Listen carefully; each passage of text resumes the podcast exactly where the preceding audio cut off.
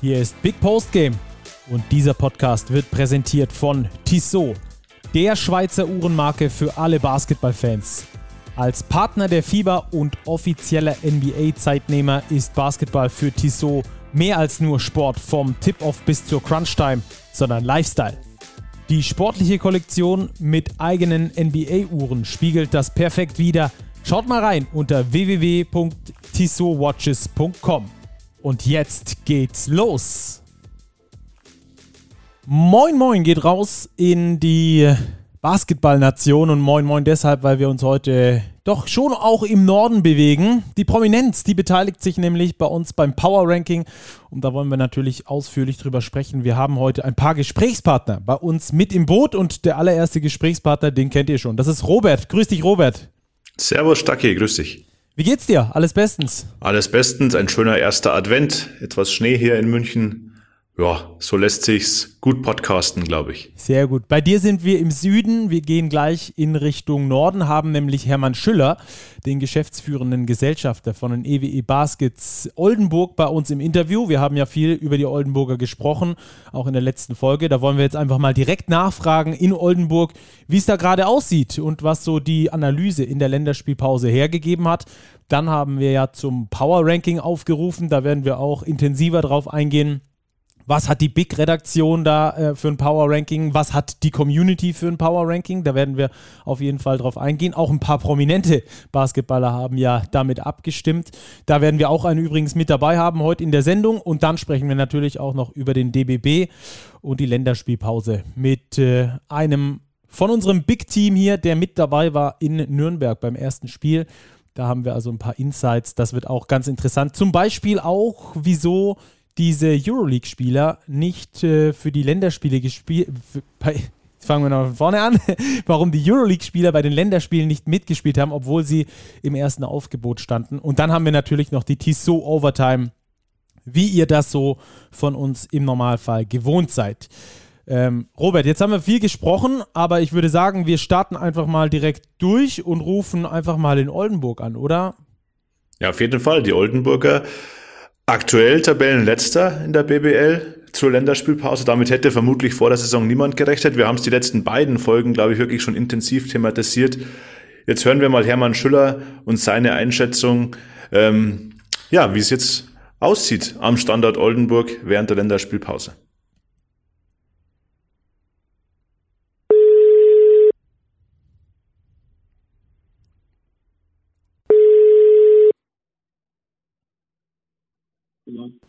Florian von Stackelberg und Robert Häusel vom Big Podcast Postgame hier. Hallo, Herr Schiller. Hallo, grüß Sie. Sie sind schon direkt bei uns auf dem Launchpad, also nicht äh, erschrecken, ja. wir sind direkt schon live. Herr Schiller, wie geht's Ihnen an einem Tag mitten in der Länderspielpause? Mir geht's heute gut. Ich habe zwei über Paar gespielt heute. Ich bin zufrieden. Sehr gut. Also Golf heute im Mittelpunkt gestanden. Sehr Von gut. meiner Seite einen schönen guten Nachmittag, einen schönen ersten Advent.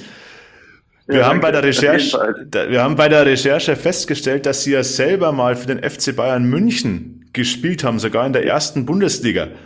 Wie erinnern Sie sich ja, an diese Zeit zurück? Oh, ich habe ja noch heute ähm, also tolle, tolle Freundschaften nach Bayern, weil ich ja auch dort studiert habe und äh, hatte mich vor kurzem noch mal mit einem alten Kumpel ausgetauscht. Äh, hatte ja auch, als wir bei Bayern gespielt haben, danach leider abgestiegen. Dann gab es die Spielgemeinschaft mit äh, USC München. Das war kurz nach der Olympiade. Hatte dann das große Glück, auch mal mit den ganz Großen wie Holger Geschwindner und Petra und Vichy Moser zusammen zu spielen. Nee, habe ich schön, schöne Erinnerung. War schön. Sehr gut. Freuen sich dann ich auch. Kenn, ich kenne ich kenn das, wenn man da unten steht. das ist vielleicht auch ganz wichtig ähm, für Ihre aktuelle Position. Wenn wir mal über die Oldenburger und die aktuelle Situation sprechen. Ähm, der Saisonstart ist ja nicht wirklich so gelaufen, wie Sie sich das vorgestellt haben. Ähm, wie wichtig war es für die EWE e Baskets aus Ihrer Sicht, dass jetzt mal diese Länderspielpause kam? Also erstmal sind wir ja über nahezu 20 Jahre verwöhnt worden. Also man darf immer nicht vergessen, ne, wie sehr sich auch alle daran gewöhnt haben, auf welch einem hohen Niveau wir in den letzten oder in den ersten 20 Jahren gespielt haben. ich kann mich erinnern, ich glaube, wir haben einmal oder zweimal die Playoff-Runde verpasst, das war in den ersten Jahren und danach haben wir eigentlich immer unter den Top 4, Top 5 gespielt. So, das, was wir jetzt erleben, ist ein Novum und ähm, ja, die Länderspielpause, die hilft natürlich, insbesondere ähm, nicht jetzt, weil äh, der Vera nicht da ist, äh, äh, dass auch ähm, Benetton nicht da ist, äh, aber dass die Verletzten so langsam wieder zurückkehren. Und das gibt natürlich wieder ein bisschen Hoffnung und dass man auch ein bisschen, ich glaube, an dem Mentalen arbeiten muss. Das ist, glaube ich, das, das äh, Manko, was wir in dem Team haben. Und äh, da war natürlich diese Niederlage gegen Gießen, die, das war schon äh, der mentale Tiefpunkt, das muss man schon sagen. Das war schon ein Schlag in die Magengrube. Und von daher hat, äh, tut die Pause, glaube ich, ganz gut. Sie haben ja kürzlich erwähnt, Aber dass sie die Länderspielpause nutzen wollen, um auch diesen Saisonstart aufzuarbeiten mit nur zwei Siegen aus neun Partien. Ist es das Mentale? Sind es die Verletzten oder zu welchen Schlüssen sind Sie denn gekommen, dass der Saisonstart so lief, wie er jetzt gelaufen ist? Naja, das ging ja relativ holprig los. Wir kamen mit einigen Verletzten aus dem Trainingslager zurück und ähm, ich, ich glaube, um das vielleicht mal zusammenzufassen, wenn man mal rückblickt, analysiert und sagt, was hat uns eigentlich früher so stark gemacht? Und wenn man sich dann diese Typen anguckt, die wir hatten, wie Chris Kremer oder Rashid Mal Basic, das waren ja schon Typen, die im richtigen Moment auch äh, mal dem einen oder anderen Mitspieler einen Kick gegeben haben und die auch motiviert äh, hat, dann mitzugehen und, und mitzukämpfen. Und so, das ist das, was so ein Stück in der Mannschaft fehlt. Ricky ist ja auch ein Typ, der ruhig, ähm, wenn er nicht so, kam auch nicht so richtig gut in die Saison rein. Und ähm, ist ja auch nicht derjenige, der den anderen mal so einen Kick in den Hintern gibt und sagt, Jungs, komm, wir müssen uns jetzt mal ein bisschen flotter bewegen und ein bisschen mehr kämpfen. Und das glaube ich, das hat gefehlt. Also wenn man sich die Spiele anschaut, wo wir knapp verloren haben, hätten wir auch vielleicht knapp gewinnen können, aber damit wären die Probleme ja nicht beseitigt worden. Also der Stand in der Tabelle wäre ein Tick besser gewesen, aber das Problem wäre nicht gelöst worden. Und ähm, ich denke mal, dass die, die äh, Spieler so langsam verstehen, ähm, dass sie ähm, wirklich mal konsequent äh, sein müssen, dass es um Kampf geht und dass es hier kein, kein äh, lustiges Spielchen ist, was wir treiben. Wir sind ja alle, fühlen sich alle pudelwohl in Oldenburg, aber so ein bisschen zu viel Komfortzone tut, glaube ich, auch nicht gut. Und das ist irgendwie so sichtbar auf dem Spielfeld, kommt zwar immer mal wieder, wird deutlich, dann haben wir mal wieder so zwei Viertel, drei Viertel, aber dann haben wir auch wieder so ein Viertel, wo es völlig daneben geht und wo wir dann auch dann den Rückstand nicht mehr aufholen können. Und das ist das, wo einfach auch die äh, Konstanz fehlt, die wir vermissen. Aber äh, ich denke, da sollten wir auch optimistisch bleiben und äh, nicht äh, auch das uns an das erinnern, was wir früher Gutes getan haben. Ja, wir haben, ähm, Sie haben gerade schon einen Spieler angesprochen. Wir haben mit einem Ihrer Ex-Spieler ein kurzes äh, Gespräch geführt, beziehungsweise die Big-Redaktion mit, mit ihrem weiten Netzwerk hat dann nach einem Statement gefragt und wir haben eins bekommen von Rashid Mahalbasic und da hören wir doch einfach mal gemeinsam rein. Der hat nämlich ganz viel Gutes ja. gesagt und danach können wir da noch mal ein bisschen in die Analyse gehen.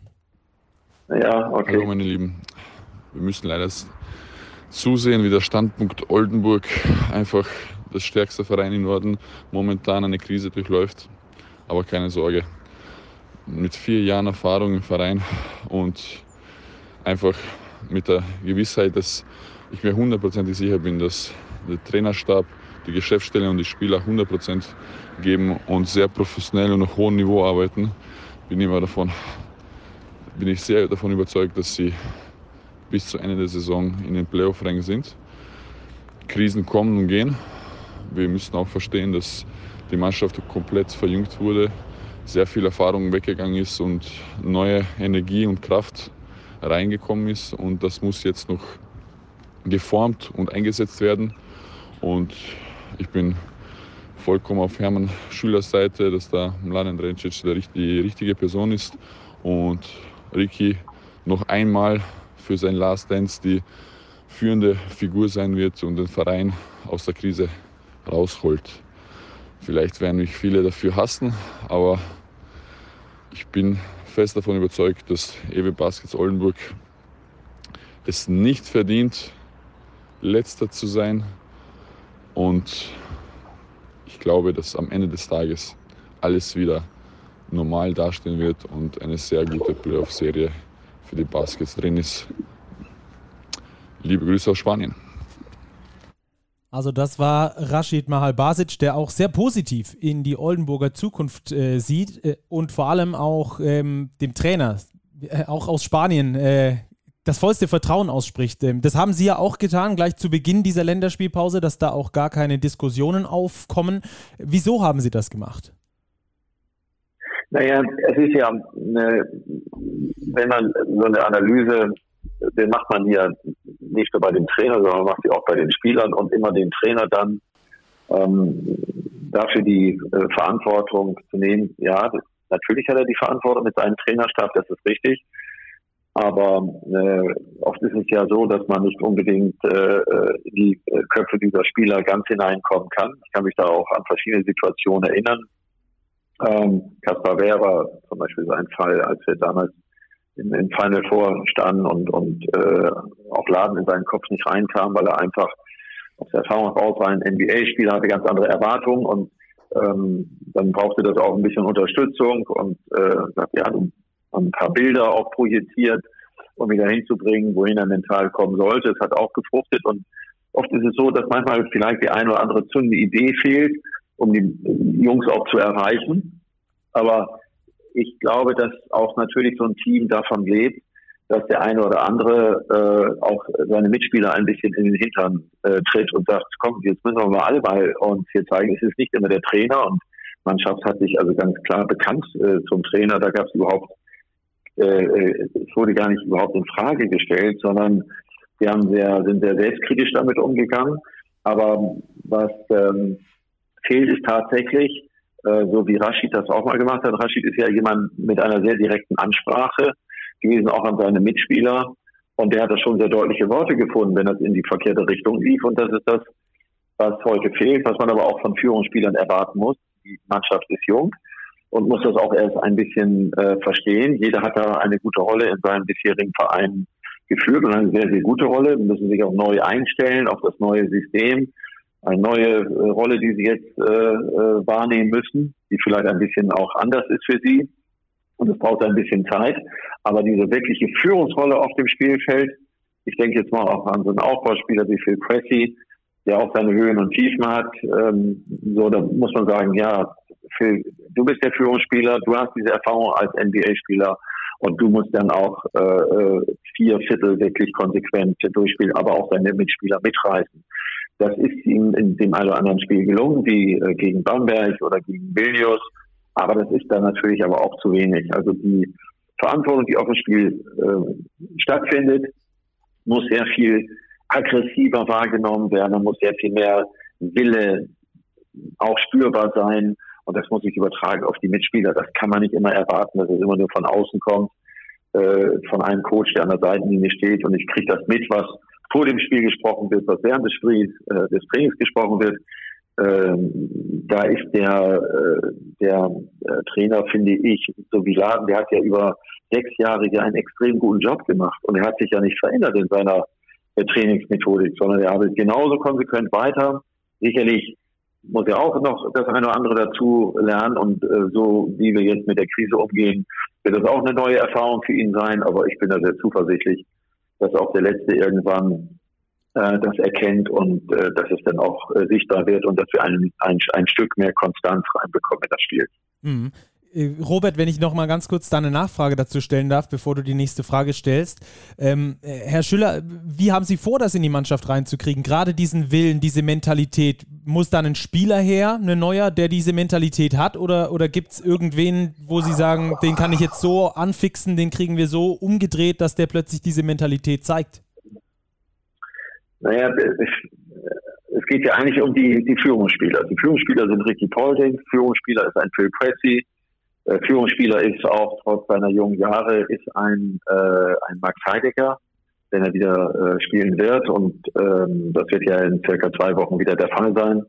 Ähm, dann, dann äh, denke ich mal, dann muss diese Achse, äh, die, die muss die anderen antriggern, wenn es von alleine von den anderen äh, nicht so kommt, aber die muss die Verantwortung äh, klar aufs Parkett bringen und äh, muss auch die, die anderen Spieler antriggern. Also ich vergleiche das immer mit jemandem, der eine Rolle spielt, äh, auf die Bühne tritt und äh, nachher ist er wieder äh, der Nice Guy. Das kann ja alles so funktionieren. es gibt eine Szene, Kreisheim gegen äh, uns und Franz Massinat ist einer der besten Freunde von Ricky und, und hat Ricky wirklich so ein äh, unglaubliches Foul äh, äh, hat er ihm also äh, gegeben, wo Ricky also der Länge nach über den Parkettboden rutschte und anschließend haben sie sich wieder die Hand gegeben. Aber das ist das, was wir von unseren Spielern auch erwarten. Wenn sie aufs Spielfeld gehen, müssen sie kämpfen.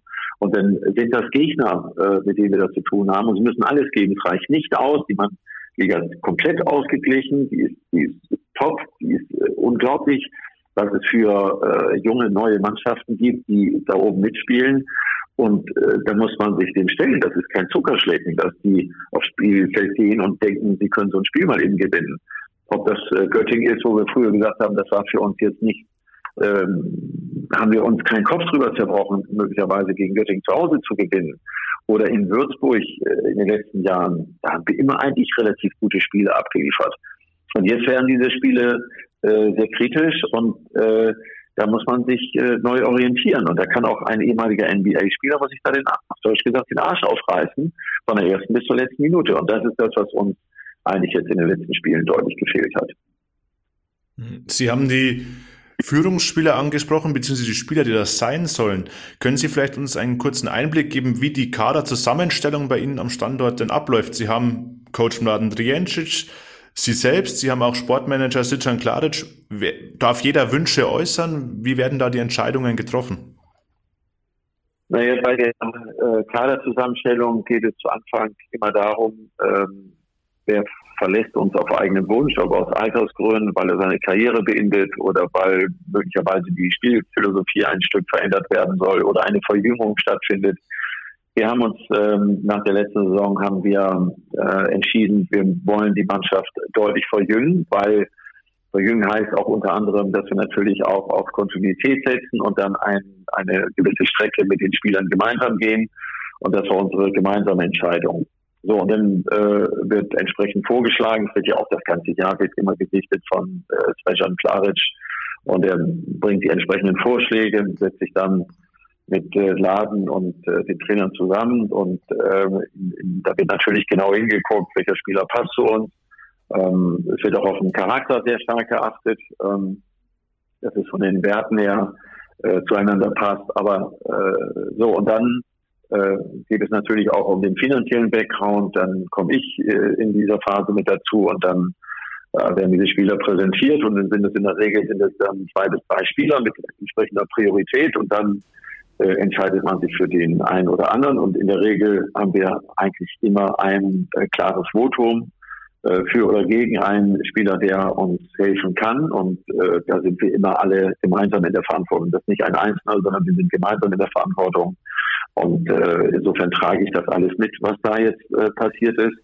Und dass wir diese Verjüngung äh, jetzt so konsequent durchgezogen haben, das fällt uns im Moment nicht gerade auf die Füße.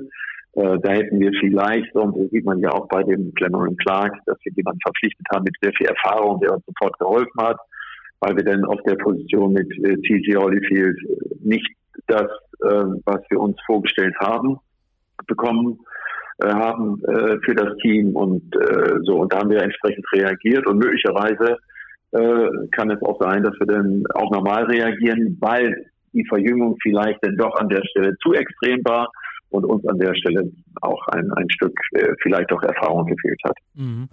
Wir hatten die letzte Folge in unserem Podcast genannt, ähm, am, am Rande des Reset-Knopfes, äh, waren uns da äh, aber relativ sicher schon, dass in Oldenburg der Trainer nicht entlassen wird, weil in Oldenburg scheinbar die Mechanismen des Profisports immer so ein bisschen ausgehebelt werden. Also da heißt es nicht gleich bei Misserfolg, der Trainer muss raus.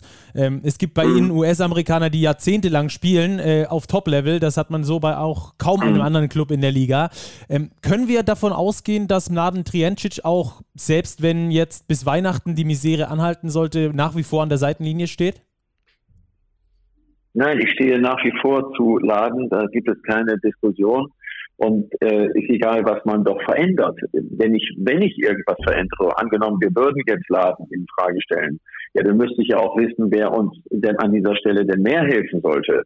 Und äh, das hat ja nichts damit zu tun, dass man jetzt sagt, äh, ja, da stehen irgendwelche Trainer zur Disposition, sondern sie müssen ja auch dann entsprechend krisenerprobt sein. Sie müssen das Vertrauen von diesen Spielern wieder äh, bekommen. Und ich erlebe ja immer wieder, dass die Spieler großes Vertrauen zu Laden haben und sehr selbstkritisch damit umgehen und sagen, nein, wir sind in der Verantwortung, nicht du, Lad Riencic, sondern das bekennen sie auch sehr deutlich. Und das ist, ich würde mal sagen, äh, hat ja auch was mit äh, mit der Offenheit zu tun, mit, mit dem Vertrauen zu mhm. tun, wie wir zusammenarbeiten. Laden ist jemand, der äh, komplett offen über alles mit, mit seinen Jungs redet und äh, mit einer unglaublichen Leidenschaft und Einsatz dabei ist, wirklich äh, vieles zu tun, ähm, um, um ein Vertrauen zwischen Spieler und, und ihm herzustellen. Also insofern eine, äh, gibt es da überhaupt keine, äh, keine Entscheidung jetzt gegen Laden weil wenn dieses Vertrauen in irgendeiner Form gefährdet wäre, dass die Spieler sagen, nein, wir haben kein Vertrauen mehr, weil sich jetzt Grüppchen gebildet haben und der Trainer sich äh, äh, das nicht in den Griff bekommt, dass daraus äh, zwei oder drei Grüppchen in einem Team werden, was man nicht mehr kontrollieren kann, dann, das ist Aufgabe eines äh, verantwortlichen Trainers, das entsprechend wieder zu einem Team zusammenzuformen und diese Krisen innerhalb eines Teams zu lösen. Und das steht ja überhaupt gar nicht zur Disposition und das äh, ist auch überhaupt gar keine Frage, sondern hier geht es um den Einzelnen, wenn man sich die einzelnen Spieler anguckt, es geht um das äh, Verteidigungsverhalten, wo äh, der Letzte sich einfach, auf Deutsch gesagt, den Hintern aufreißen muss. Und da ist es mit einfach normalen Basketballspiel nicht getan. Und das ist eigentlich, was wir festgemacht haben. Hm, Herr Schüller, wie haben sich denn die Saisonziele gegebenenfalls verschoben? Klar, es sind erst neun Spieltage gespielt für Ihre Mannschaft. Sie stehen auf dem letzten Platz, allerdings es sind auch nur drei Siege Differenz zum Playoff Platz 8. Rashid Mahal Basic sieht Ihre Mannschaft in den Playoffs. Ist jetzt erstmal Klassenerhalt das erste Ziel oder schielt man schon doch noch ein bisschen weiter nach oben? Nein, ich, also wir halten nach wie vor daran fest, dass wir die Playoff-Runde erreichen. Und ähm, äh, ich sehe das jetzt, äh, ist die ganze Liga ja komplett äh, durcheinander gemischt. Also wir haben ja noch nie so ein Punkteverhältnis gehabt vom äh, ersten bis zum 18. Tabellenplatz. Also ganz so weit ist das ja gar nicht. Und äh, wenn man jetzt sagen würde, da oben steht einer mit, äh, mit null Minuspunkten und äh, da teilt sich die Liga auf in ein, eine zweite Hälfte und eine erste Hälfte und die erste Hälfte ist so weit von der zweiten Hälfte entfernt, oder wir haben auch schon mal so eine, so eine, äh, so eine Drittelung gehabt, wo es so ein Mittelfeld gab, aber das erste Drittel weit weg war. Und äh, aber das sehe ich jetzt gar nicht. Also und wenn ich mir auch die knappen Spiele angucke, die wir verloren haben, dann hätten das auch genauso gut äh, äh, positive Ergebnisse sein können. Ähm, insofern irritiert mich jetzt dieser Tabellenstand gar nicht. Ich werde auch äh, das eine oder andere Mal natürlich darauf angesprochen, insbesondere ja von den Leuten, die ja auch da nicht hinter einem herliefen und die Schulter geklopft haben, als wir ganz oben standen. Komischerweise, man lernt auch bei diesen Geschichten immer neue Menschen kennen, äh, die äh, schon, schon sehr beeindruckend. Und äh, ich begegne dem immer damit einem Lächeln und sage, nein, wir gehen sehen da sehr entspannt mit um. Ich glaube, wir wissen jetzt genau, äh, woran es liegt. Und jetzt geht es darum, das so entsprechend umzusetzen und den Jungs einfach mal Feuer unter dem Hintern zu machen und das müssen sie selber jetzt auf die Straße bringen. Sie sind ja selber in dieser Verantwortung. Und das werden sie, da bin ich sicher, das werden sie auch schaffen. Aber nichtsdestotrotz, wir müssen auch einen gewissen Wettkampf erzeugen innerhalb des Teams. Und es kann durchaus sein, dass wir uns denn doch äh, entscheiden, äh, in den nächsten Wochen vielleicht noch uns äh, auf der einen oder anderen Position zu verstärken. Also wir halten fest, äh, die EWE e Basket brauchen Führungsspieler, die auch mal laut sind, die auch mal den Mitspielern in den Hintern treten. Im Laden Triancic bleibt an der Seitenlinie und die Playoffs sind weiterhin das Ziel. Herr Schüller, herzlichen Dank. Genau so. herzlichen Dank Gerne. für Ihre Zeit und äh, viel Erfolg weiterhin in der Saison. Vielen Danke. Dank, ebenso. Genau, tschüss. Bis dann, Bis dann. ciao. Schönen Sonntag. Ciao, ciao. Tschüss. So, das war Hermann Schüller, geschäftsführender Gesellschafter bei den EWE e Baskets Oldenburg. Und da ist mir doch sehr viel Euphorie mit dabei, oder Robert? Ja, sehr viel positive Einstellung auf jeden Fall zur aktuellen Situation. Ich glaube, man hat die Problemfelder erkannt. Das mit dem Führungsspieler, ja, ich kann das unterstreichen. Ich glaube, so ein Typ fehlt den Oldenburgern Phil Pressey versucht das hin und wieder. Hermann Schüller hat es ja auch angesprochen. Es gelingt ihm halt nur nicht in der nötigen Konstanz. Er haut mal wirklich wieder sehr, sehr gute Spiele raus, dann hat er wieder aber auch wirklich massive Probleme. Und es hörte sich jetzt schon so an, als wäre man nochmal auf der Suche nach einem vor allem erfahrenen Spieler, vielleicht BBL erfahren, zumindest Europa erfahrenen Spieler, um den Kader noch weiter zu verstärken. Ich glaube, es ist kein Geheimnis, dass TJ Holyfield, wenn man in seine Minuten, die er in den letzten Wochen und Monaten gespielt hat, anschaut, eher keine Rolle oder kaum eine Rolle in Oldenburg spielt. Also da wird auf jeden Fall, glaube ich, schon nochmal eine Veränderung geben. Ja, ich glaube, äh, bei den ganzen Aussagen, die wir jetzt gerade gehört haben, geht es auch äh, gar nicht so sehr darum, einen Spieler zu finden, der irgendwie ähm, den riesen basketballerischen Impact, ich sag mal, in Form von Punkten, von, von Rebounds äh, dem Kader hinzufügt, weil ich glaube, da haben die Oldenburger wirklich genug von dieser Sorte. Also wenn wir da an Michalak, an Heidegger, an Ricky Paulding, an, äh, an Sebastian Herrera, äh, an Bennett Hund denken. Also die haben ja wirklich da eine, eine komplette Riege, die genau das liefert. Nur, ähm, ich glaube, da geht es jetzt eher darum, einen zu finden oder einen herauszukristallisieren, der auch dieser, dieser Leader, dieser, dieser ähm, handfeste Anführer ist, der mal seinen Mitspielern, so ein Mahal Basic, halt auch mal in den Hintern treten kann und da mal, ähm, wie er es schon gut gesagt hat, fand ich auch, äh, Feuer machen kann. Ähm, wahrscheinlich wird dieser Spieler sich aber ähm, noch ein bisschen, ja, ich weiß nicht, ob der sich aus der Mannschaft rauskristallisiert oder wenn er frisch dazugeholt wird, Du holst ja auch keinen Leader, wo du dann sagst, Mensch, der ist aber unser emotional Leader. Der Typ, äh, der stellt sich jetzt da vor die Mannschaft, wenn er ganz frisch mit dabei ist. Also ich glaube, das kann noch ein bisschen dauern, bis das da alles zusammenwächst bei den Oldenburgern. Ähm, Talent, da brauchen wir nicht drüber sprechen, ist genug da für die Playoffs. Ob sie dann äh, genau diesen Leader dann noch finden werden, das hoffen wir zumindest äh, für die Oldenburger. Äh, ja, ich finde spannend. Auch, ja, ich die nächsten auch beiden Partien gegen Bonn und Ulm. Also zwei schwere ja. Partien für die Oldenburger. Im Dezember jetzt vor Weihnachten noch. Dann geht's noch vor Weihnachten sogar noch gegen den MBC. Also drei Spiele noch bis Weihnachten für die Oldenburger. Oh, wenn sie es schaffen, vielleicht zwei davon zu gewinnen, dann könnte das schon so eine kleine Trendwende sein. Ja, und äh, ich fand auch die Spannung, die er angesprochen hat, innerhalb der Liga äh, sehr interessant. Das ist auch das, was wir in den letzten äh, Wochen schon immer wieder betont haben. Du hast es auch gesagt, zwischen Platz 18 und einem Playoff-Rang liegen gerade mal drei Siege. Und ähm, bei den Oldenburgern waren ein paar knappe mit dabei, ähm, ein äh, paar knappe Niederlagen mit dabei. Also es hätte da durchaus auch anders äh, aussehen können. Was ich aber gut finde in seiner Analyse, dass er sagt, das hätte ja nur die Symptome dann am Schluss äh, verändert. Es hat ja nicht wirklich die, die Probleme im Kern äh, verändert. Die wurden halt jetzt so offensichtlich und dann vielleicht auch äh, zu einem frühen Saisonzeitpunkt ist das nochmal ein Hauch besser aus meiner Sicht, ähm, als wenn man das dann irgendwann erst spät merkt, weil man diese knappen Spiele halt dann irgendwie gewinnt, aber in der Mannschaft stimmt es nach wie vor nicht.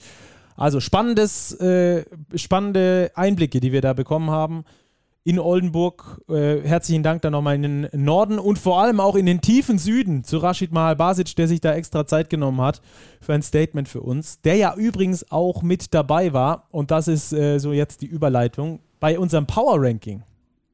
Habe ich mich extrem darüber gefreut, dass einfach Mahal Basic da äh, sich die Liga nach wie vor anguckt hat dann ja auch in, auf Twitter das Ganze auch nochmal ein bisschen präzisiert, warum er wen wie wohin getippt hat ähm, warum er auch die EWE e Baskets übrigens in die Playoffs getippt hat. Ähm, das fand ich, äh, oder gerankt hat besser gesagt, das fand ich sehr interessant, äh, da die Einblicke und zeigt auch, Stellen, welchen Stellenwert mittlerweile unser Power Ranking hat, finde ich. Ja, absolut. Wir hatten ja vor Saisonbeginn schon, ich glaube, es waren drei Folgen Podcast zum Power Ranking. Und wir wollen jetzt einfach ein kleines Update wagen. Wir haben unsere Redaktion befragt, wir haben euch Hörerinnen und Hörer und User auf Social Media befragt haben dort Power Rankings erstellt. Das ging relativ in eine ähnliche Richtung zwischen Community und Redaktion. Und da wollen wir jetzt einfach mal einen Blick drauf werfen, welche Teams haben sich gesteigert, spielen quasi über den Erwartungen von vor der Saison, welche liegen ein bisschen darunter. Die Oldenburger, die spielen aktuell ein bisschen ja unter ihren Möglichkeiten. Also da wollen wir einfach mal einen Blick drauf werfen. Und ich würde sagen, Stacki, lass uns unten anfangen, oder? Ja, genau. Also für euch zur Erklärung, ähm, wir haben die Redaktion und die Community jeweils einzeln ausgewertet, werdet ihr dann auch bei uns in Social Media die einzelnen Grafiken dazu finden. Äh, da könnt ihr es euch dann nochmal äh, auch bildlich verdeutlichen. Wir gehen jetzt auf das Redaktionsranking ein, beziehungsweise nehmen das als Power Ranking und äh, besprechen dann immer, was die Community oder wohin die Community dann den jeweiligen Verein gerankt hat. Und ich würde sagen, wie, wie du schon richtig äh, erwähnt hast, Robert, wir starten auf Platz 18 und da ist äh, bei uns in der Community, äh Quatsch, bei uns in der Redaktion äh, Weißenfels, also der MBC auf Platz 18. Genauso hat auch die Community abgestimmt. Ähm, gehst du damit? Ja, der MBC hat aktuell schon Probleme. Sie spielen eine sehr, sehr kleine Rotation, sind sehr abhängig von ihren ausländischen Spielern. Jetzt kommt eventuell Kostja Mushidi dazu. Wir haben das ja auch auf unseren Kanälen vermeldet. Das wäre natürlich schon von der basketballerischen Qualität her erstmal eine deutliche Verstärkung, vor allem weil er auch keinen Importspot ähm, belegen würde. Klar hatte Mushidi bei seinen letzten Stationen immer mal wieder kleinere Probleme, aber das wäre natürlich schon ein, ein Spieler, der dem MBC sehr, sehr weiterhelfen kann und sie aktuell vielleicht auch vom Platz 18 im Power Ranking weghelfen könnte. Aktuell sind sie schon ein Abstiegskandidat, das steht außer Frage. Ja, für mich auch, äh, aus zwei Gründen. Der eine heißt Defense, dass sie sich da regelmäßig über 100 Punkte einfangen. Und der zweite heißt, und hat auch mit Defense zu tun, ähm, dass diese Inkonstanz äh, da ist beim MBC. Wenn der MBC selbst mehr als 100 Punkte erzielt, dann können sie gewinnen. Wenn nicht, dann, äh, werden, dann verlieren sie die meisten Spiele. Heißt also im Umkehrschluss, du musst einen guten Tag erwischen als Weißenfels, um dich irgendwie, äh, um irgendwie die Spiele zu gewinnen. Da finde ich persönlich andere Ansätze, zum Beispiel wie den Heidelberger Ansatz, ähm, vielversprechender. Die sagen, wir, der Gegner darf nicht mehr als 70 Punkte machen und wenn das passiert, wenn wir richtig gute Defense spielen, dann ähm, haben wir da die Möglichkeit, auf jeden Fall ähm, auch weiterhin erfolgreich zu sein, weil wir es meistens schaffen, so knapp über 70 Punkte zu machen. Naja, sprechen wir vielleicht später nochmal drüber, aber den Ansatz finde ich auf jeden Fall als, als Abstiegskandidat vielversprechender. Der MBC fällt um einen Punkt im Gegensatz zum letzten Ranking von 17 auf 18.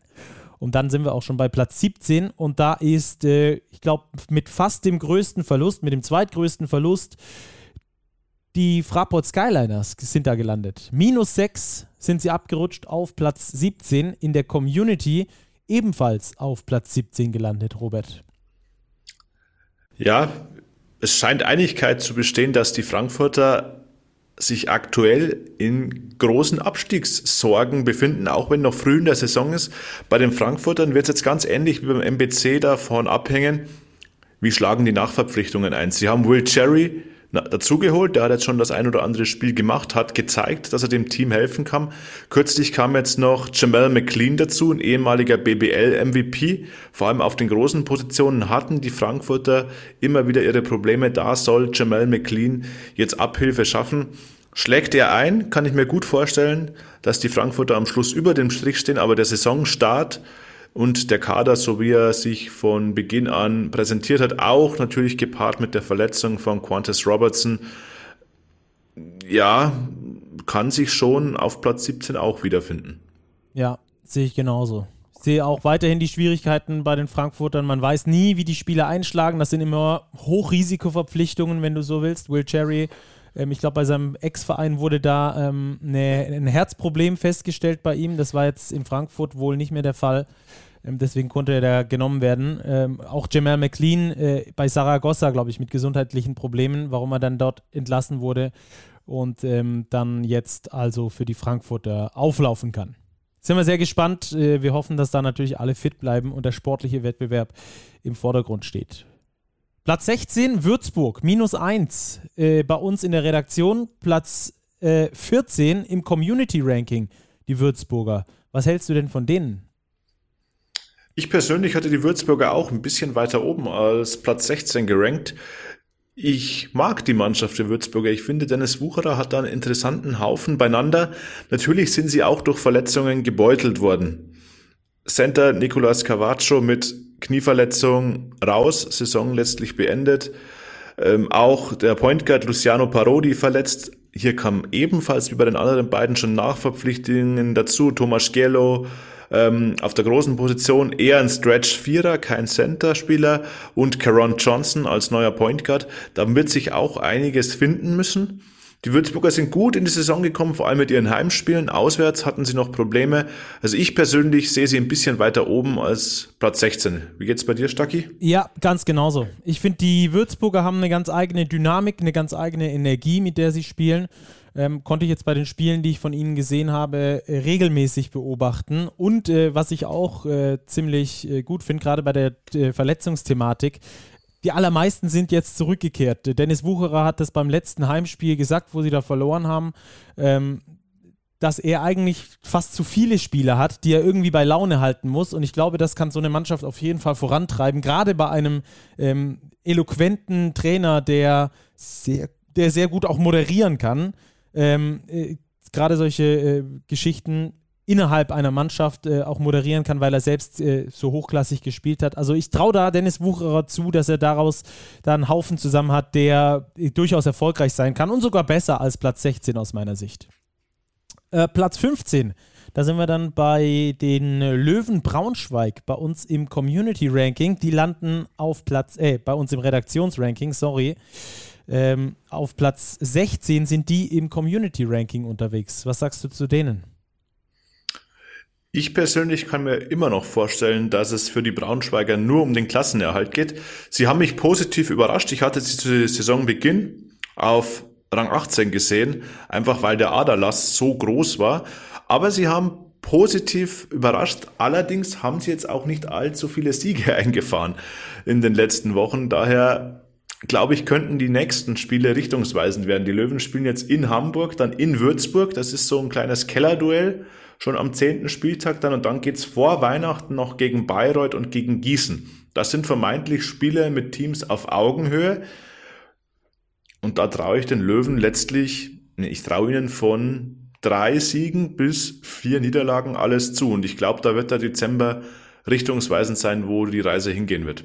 Ja, ich finde, die Braunschweiger spielen immer sehr gut mit, egal gegen wen es geht, auch wenn es zum Beispiel gegen eine Mannschaft aus äh, den oberen Tabellenregionen geht, wie gegen Ludwigsburg. Da haben sie auch so lange sehr gut mitgehalten ähm, über weite Strecken des Spiels. Es fehlt noch so ein bisschen die Konstanz, aber das ist normal bei jungen Mannschaften. Sie müssen einfach nur schauen, dass sie die dann äh, über die Zeit etabliert bekommen.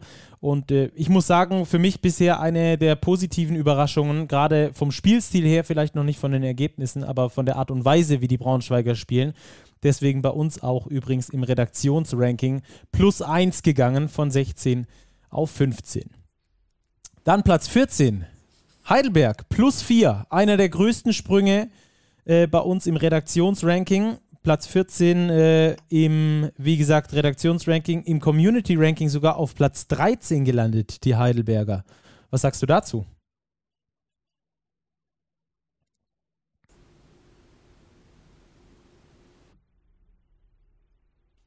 Robert? Ja, sorry, Platz, du warst kurz. Ja, ich weiß, unsere Verbindung hatte gerade irgendwie ein Problem.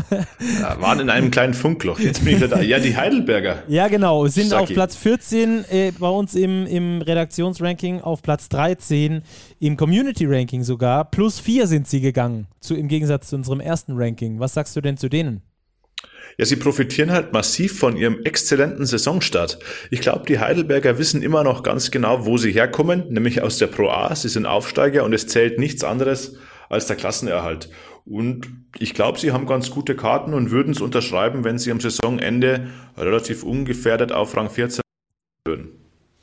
Das glaube ich auch. Also da wären sie, glaube ich, äh, wirklich froh drüber, über diese Platzierung. Die Heidelberger definieren sich über die Defense. Und mit dieser kleinen Rotation müssen sie halt gucken, wie sie da irgendwie über die Runden kommen. Aber ähm, wie ich es vorhin schon gesagt habe, ich glaube, dieser Ansatz ist für einen Aufsteiger, der gegen den Abstieg spielt, auf jeden Fall äh, der richtige. Da einfach auf die Defensive, auf die Mentalität zu setzen und dann äh, das ein oder andere Spiel zu gewinnen. Am Anfang lief es richtig gut.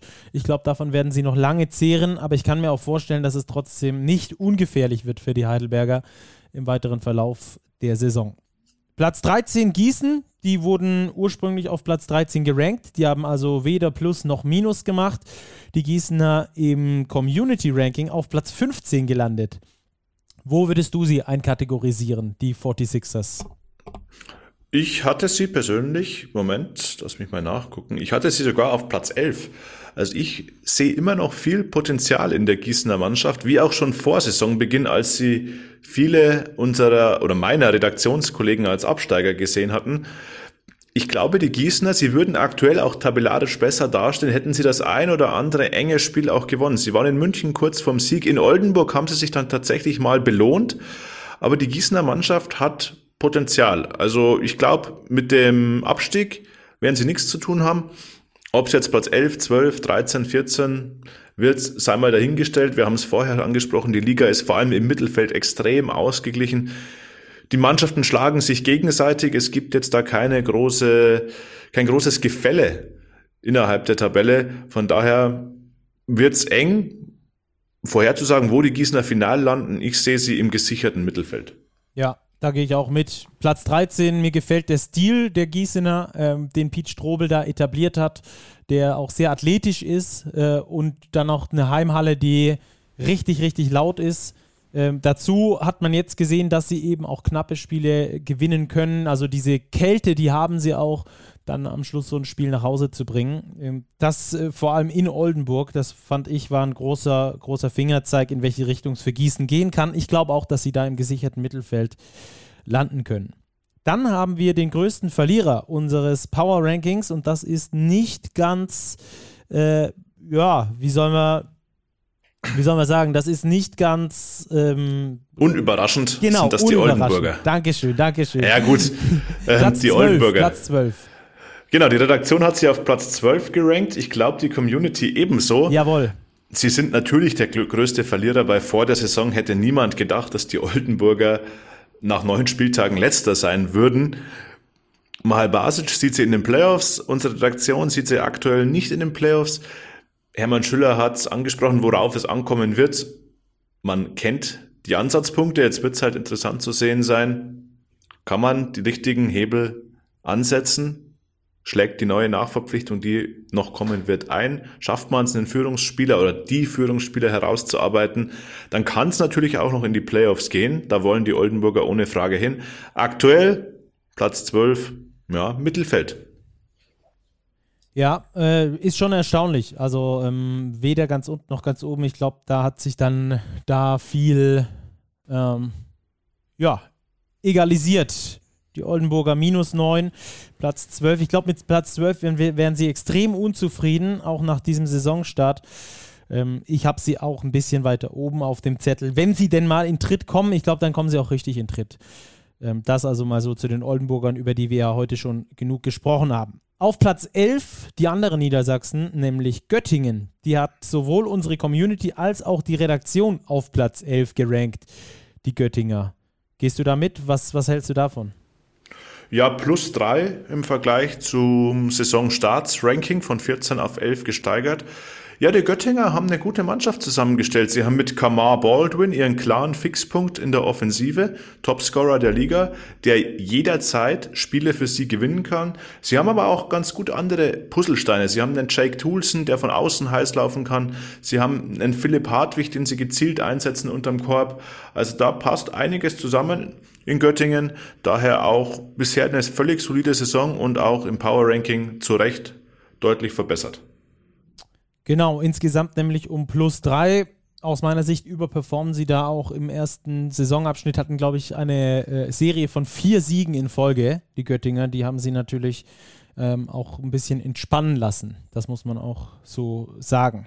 Platz 10, das wären dann äh, die Bayreuther, die minus 1 gegangen sind in unserem Ranking, von äh, 9 auf 10 gefallen die Bayreuther im Community Ranking äh, ebenfalls auf Platz 10. Also die Community und die Redaktion liegen da sehr nah beieinander bei vielen äh, Geschichten. Bayreuth auf der 10, für dich eine Playoff-Mannschaft oder nicht? Kurz dahinter oder vielleicht doch was mit dem Abstieg zu tun? Ja, mit dem Abstieg, glaube ich, haben sie nichts zu tun das Bild in Bayreuth ist für mich noch ein bisschen verwässert aktuell, weil sie einfach so enorm gebeutelt sind mit Verletzungen. Sie haben sie ja letzte Woche thematisiert, als sie letztlich nur mit acht Spielern antreten konnten. Dazu noch den internationalen Wettbewerb haben. Also da ist es einfach schwer aktuell zu prognostizieren, wohin die Reise gehen wird. Geht's in Richtung Playoffs? Ich sehe sie nicht ganz in den Top 8, weil ich einfach andere Mannschaften stärker sehe. Das ist jetzt überhaupt nicht abwertend gemeint den Bayreutern gegenüber. Ich sehe sie, ja, Platz 10 bis 12, glaube ich, ähm, würde den, dem Leistungspotenzial der Bayreuther aktuell entsprechen und so stehen sie aktuell ja auch im Power Ranking. Ja, da bin ich absolut bei dir. Im FIBA Europe Cup sind sie ja bereits in der nächsten Runde. Da haben sie sich vorzeitig sogar dafür qualifiziert. Ähm, ich glaube auch, dass da der internationale Wettbewerb äh, eine große Rolle spielen wird. Und ähm, wenn es dann da vielleicht nicht mehr für die Playoffs reicht, dann zumindest dort ein Erfolg. Das wäre, glaube ich, trotzdem was, was die Bayreuther sehr gerne mitnehmen würden. Platz 9, Bamberg.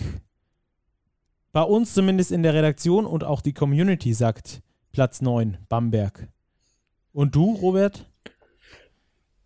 Ja, Platz 9 hieße keine Playoffs für Brose Bamberg.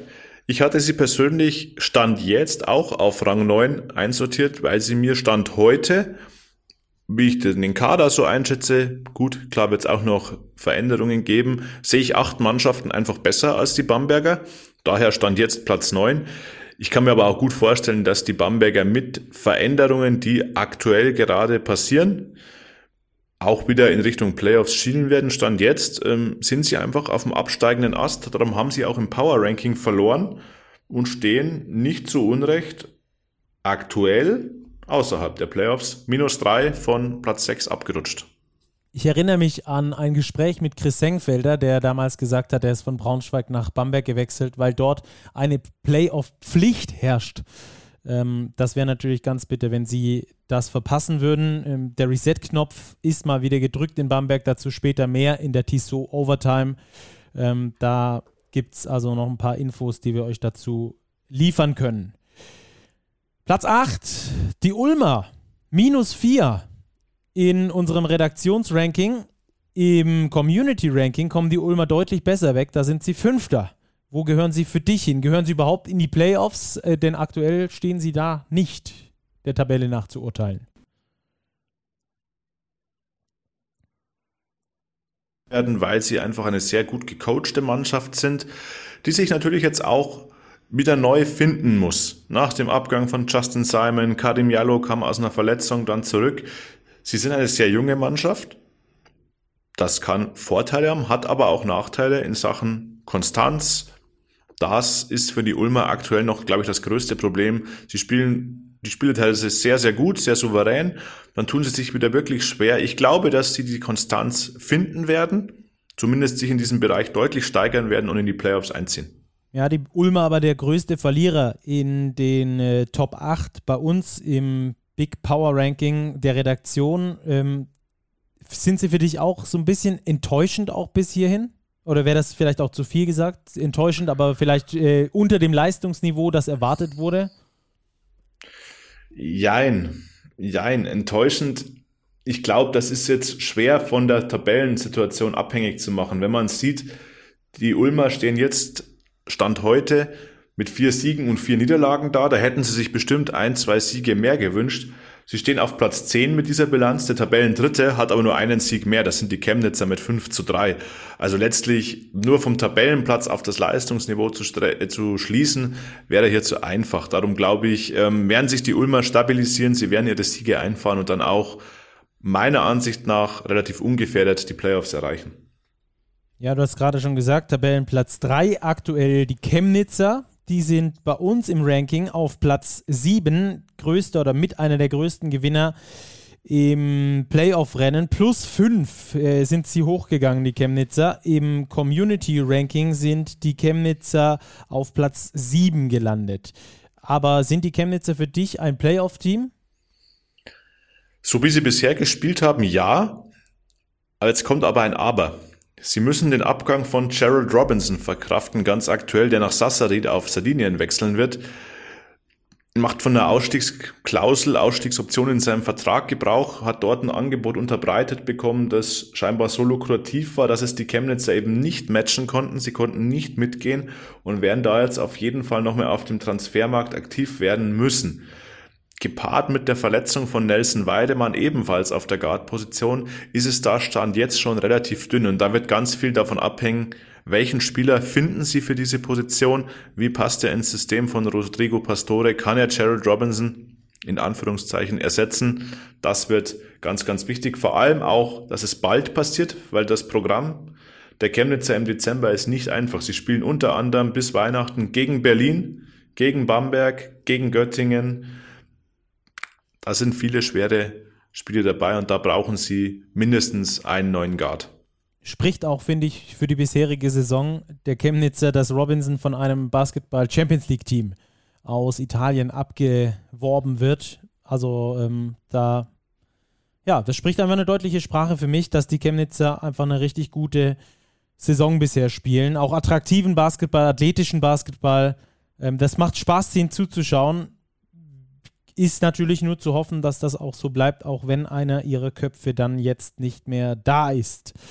Platz 6, die Hamburg Towers gehen sogar plus 1. Die Community hat, ihn, hat sie genau auf dem gleichen Rang. Wo würdest du die Hamburger einordnen? Playoff-Team, ja, nein, vielleicht? Und äh, in welchem Bereich? Ja, ich persönlich hatte sie auf Platz 7 gerankt in meinem aktuellen Power Ranking. Einfach weil sie relativ konstant abliefern. Das ist das, was den Ullmann vielleicht noch fehlt. Das bringen die Hamburger aktuell trotz Doppelbelastung im Eurocup, den die Ulmer ja auch haben. Daher sind für mich die Hamburger in der BBL fast auch eine kleine, ich will es jetzt nicht Überraschung nennen, aber ich hätte gedacht, dass ihnen in Anbetracht ihrer Kadergröße der Eurocup noch mehr zu schaffen macht. Von daher finde ich, stehen sie ganz ordentlich da und ich sehe sie auch ähm, am Ende der Saison in den Playoffs, allerdings ohne Heimrecht. Ja, die Hamburger ja mit relativ ähm, verhaltenem Saisonstart sind dann erst so richtig reingekommen, so nach dem vierten, fünften Spieltag. Dafür stehen sie echt ganz gut da. Hat natürlich auch damit zu tun, dass die Liga sehr ausgeglichen ist. Die Hamburger, also bei uns im Ranking, auf Platz 6 mit plus 1 unterwegs. Platz 5, das ist einer der großen Aufsteiger bei uns im Big Power Ranking, in der Redaktion zumindest und äh, auch im Community Ranking. Die Hakro Merlins Kreilsheim landen auf Platz 5 bei uns, im Community Ranking sogar auf Platz 4. Was sagst du dazu? Ja, zu Recht. Sie spielen einen begeisternden Basketball. Die Hakro Merlins überzeugen sowohl auf europäischem Parkett als auch in der BBL bisher. Klar ist ihr Spiel extrem zugeschnitten auf TJ Shorts, auch abhängig von TJ Shorts, aber TJ Shorts spielt eben aktuell auch ähm, einen überragenden Basketball und er beschert seiner Mannschaft viele Siege und das ist ein Team, die Hakro Merlins, bei dem jeder Spieler seine Rolle kennt. Man hat exzellente Rollenspieler wie einen Fabi Black, wie aber auch ähm, einen Bogi Radosavljevic, wie einen Terrell Harris, einen Jaron Lewis, die wissen alle genau, was sie zu tun haben und das ist, glaube ich, die große Stärke der Hakro Merlins Kreisheim. Ja, die Kreisheimer auch aus meiner Sicht ähm, eine der absolut positiven Überraschungen. Da wusste man ja nicht genau, was kommt denn nach Thomas Isalo. Und äh, Sebastian Gleim hat das wirklich äh, herausragend überführt, quasi in, seine, in seinen Stil von Basketball, der so ein bisschen an den Isalo-Stil angelehnt ist, aber trotzdem noch eigene Nuancen hat. Ähm, also, das ist äh, sehr, sehr interessant, vor allem mit dem Hintergrund, dass da auch äh, in Kreilsheim einfach eine riesen Euphorie ist. Immer noch, nach wie vor. Das, manchmal wirkt das so, als, als äh, wären die immer noch dieser Aufsteiger aus der Pro A, der das erste Mal in der BBL ist diese, diese Euphorie spürt man im Publikum und auch, und das ist ganz wichtig, im Umfeld um den Verein herum. Also wenn man da mit den sportlich Verantwortlichen spricht, die nehmen das nicht für selbstverständlich, in der Bundesliga zu spielen sondern für die ist jeder Tag Bundesliga was ganz Besonderes. Und das ist dann auch äh, auf dem Feld zu spüren bei den Spielern. Da reißt sich wirklich jeder komplett den Hintern auf ähm, vor so einem Publikum. Und äh, das hört man auch immer wieder von den, von den Gästemannschaften, die sagen, boah, also die haben uns heute da aus der Hale geblasen, diese Zuschauer. Die waren echt krass. Ähm, und für die äh, Merlin-Saison spricht äh, eine Top-Platzierung in der BBL, eine Halbfinalteilnahme im BBL-Pokal und äh, auch im internationalen äh, Bereich, hast du ja schon gesagt, im FIBA Europe Cup, sind sie in der nächsten Runde. Auch da übrigens haben sie ihr Do-or-Die-Spiel gegen den griechischen Vertreter gewonnen in heimischer Halle. Also auch da äh, alles andere als selbstverständlich, äh, in so einer frühen Phase schon solche Do-or-Die-Matches zu gewinnen und zwar äh, hoch. Auf Platz 4 der äh, Konkurrent aus dem Südwesten von den Kreisheimern, die Ludwigsburger, plus eins in unserem Power Ranking sogar, ah, ursprünglich auf Platz 4 gerankt, bei uns auf Platz, äh, Quatsch, ursprünglich auf Platz 5, bei uns auf Platz 4 und in der Community, und das ist jetzt sehr interessant, sogar nur auf Platz 8 gerankt. Wo siehst du die Ludwigsburger? Eher auf Platz 4 Richtung Heimrecht-Playoffs oder eher um die Playoffs zittern, Platz 8? Um die Playoffs zittern sehe ich sie nicht. Ich sehe sie an der Schwelle zum Heimrecht. So Platz 4, 5, 6 könnte ich mir für die Ludwigsburger aktuell gut vorstellen. Für mich fliegen sie so ein bisschen unter dem Radar. Man hat den Eindruck, es läuft noch nicht so geschmiert, wie das John Patrick gerne hätte. Dennoch steht man mit 5 zu 3 Siegen ganz gut da. Und das, glaube ich, macht die Ludwigsburger so gefährlich. Obwohl es noch nicht rund läuft, stehen sie gut da. Und ich glaube, John Patrick hat bewiesen, dass er im Laufe einer Saison eine Mannschaft formen kann, die immer besser wird, immer gefährlicher wird. Darum sehe ich sie ganz klar in den Playoffs. Saki, du bist unser Ludwigsburg-Experte. Wie siehst du die Mannschaft bisher? Ja, ähm, ich, fand das, ich fand das einen guten Vergleich, den du da gebracht hast, da es da noch nicht alles ganz rund läuft. Da ist noch so ein bisschen Sand im Getriebe. Die Mannschaft hat sich noch nicht 100% gefunden. Das hat natürlich dann auch äh, damit zu tun, dass wieder relativ viel ausgetauscht wurde, neue Spieler dazugeholt wurde. Die Oscar da Silva-Geschichte gleich zu Beginn der Saison, die jetzt auch schon ein bisschen äh, in Vergessenheit geraten ist. Aber dann ist es natürlich extrem schwierig, in der Frühphase der Saison sich als Mannschaft zu finden. Und ähm, Ludwigsburg braucht eine Mannschaft, die sich findet, dass da die defensiven Mechanismen einfach knacken, ohne groß drüber nachzudenken, ähm, weil die Mannschaft lebt ausschließlich von der Defensive und vom Offensivrebound. Also da machen wir uns nichts vor. Äh, offensiv ist das nicht die große Schönheit, die Ludwigsburg da bietet, aber schon seit Jahren nicht, sondern die leben einfach davon, mehr Wurfversuche am Ende zu haben. Ähm, das machen sie ganz gut. Die äh, diese, diese Identität geht so langsam in die Spieler über, aber sie ist noch nicht überall ganz angekommen. Es knackt noch nicht, das, was ich gemeint habe. Äh, und trotzdem stehen sie ganz ordentlich da. Also ich wäre da bei dir, wäre aber sogar ein bisschen vorsichtiger. Ich glaube nicht, dass es fürs Heimrecht in diesem Jahr reicht für die MHP-Riesen. Äh, aber ein bisschen besser als Platz 8 sehe ich sie auf jeden Fall schon. Ähm, dann kommen wir zu einem nächsten großen Gewinner unseres äh, Power Rankings, nämlich zu den Telekom Baskets Bonn, die bei uns in der Redaktion auf Platz 3 gelandet sind, genauso wie auch im Community Ranking. Die Bonner, also ganz oben auf. Hängt das damit zusammen, dass die jetzt kurz vor der Länderspielpause nochmal so einen rausgezaubert haben gegen Bamberg oder hat das schon auch langfristigere äh, Folgen oder langfristigere äh, Gründe, sagen wir so? Ich glaube schon, dass die ganze Saison bisher einfach überzeugend war. Es ist nicht äh, verwunderlich, dass sowohl unsere Redaktion, dort glaube ich auch nahezu ausnahmslos, als auch die Community die Telekom Baskets als die beste Mannschaft der BBL nach den beiden Euroleague-Teams sieht. Sie spielen einfach einen guten Basketball. Sie haben nicht umsonst sechs Siege aus den ersten acht Spielen geholt. Thomas Isalo hat seinen Stil sofort implementieren können. Parker Jackson Cartwright als Schlüsselspieler funktioniert hervorragend. Ein Rädchen greift aktuell ins andere. Die Bonner sind die positive Überraschung der Saison und somit auch völlig zu Recht in unserem Power Ranking auf Platz drei. Sie haben fünf Plätze gut gemacht. Also wir hatten sie vor der Saison schon als Playoff-Kandidat auf Rang 8. Jetzt fünf nach oben auf die drei. Völlig verdient nach den ersten Saisonmonaten. Ja, macht denen auch, äh, macht auch richtig Spaß, denen zuzuschauen. Die spielen auch wieder diesen mitreißenden Basketball, diesen Isalo-Basketball der einfach Spaß macht. Ähm, ja, finde ich, macht, macht richtig Laune. Ich habe die auch sehr weit oben gerankt, weil ich auch glaube, dass sie die schwierigen Spiele gewinnen können, weil sie eben auch die richtige Mischung aus jungen, äh, hungrigen Spielern haben, aber auch solchen Veteranen wie Carsten Tada, der wirklich schon alles gesehen hat und auch weiß, wie man eben so eine Mannschaft dann auch durch die ganz schwierigen Situationen in einer Saison, die auf jeden Fall kommen werden, hindurch lenken kann.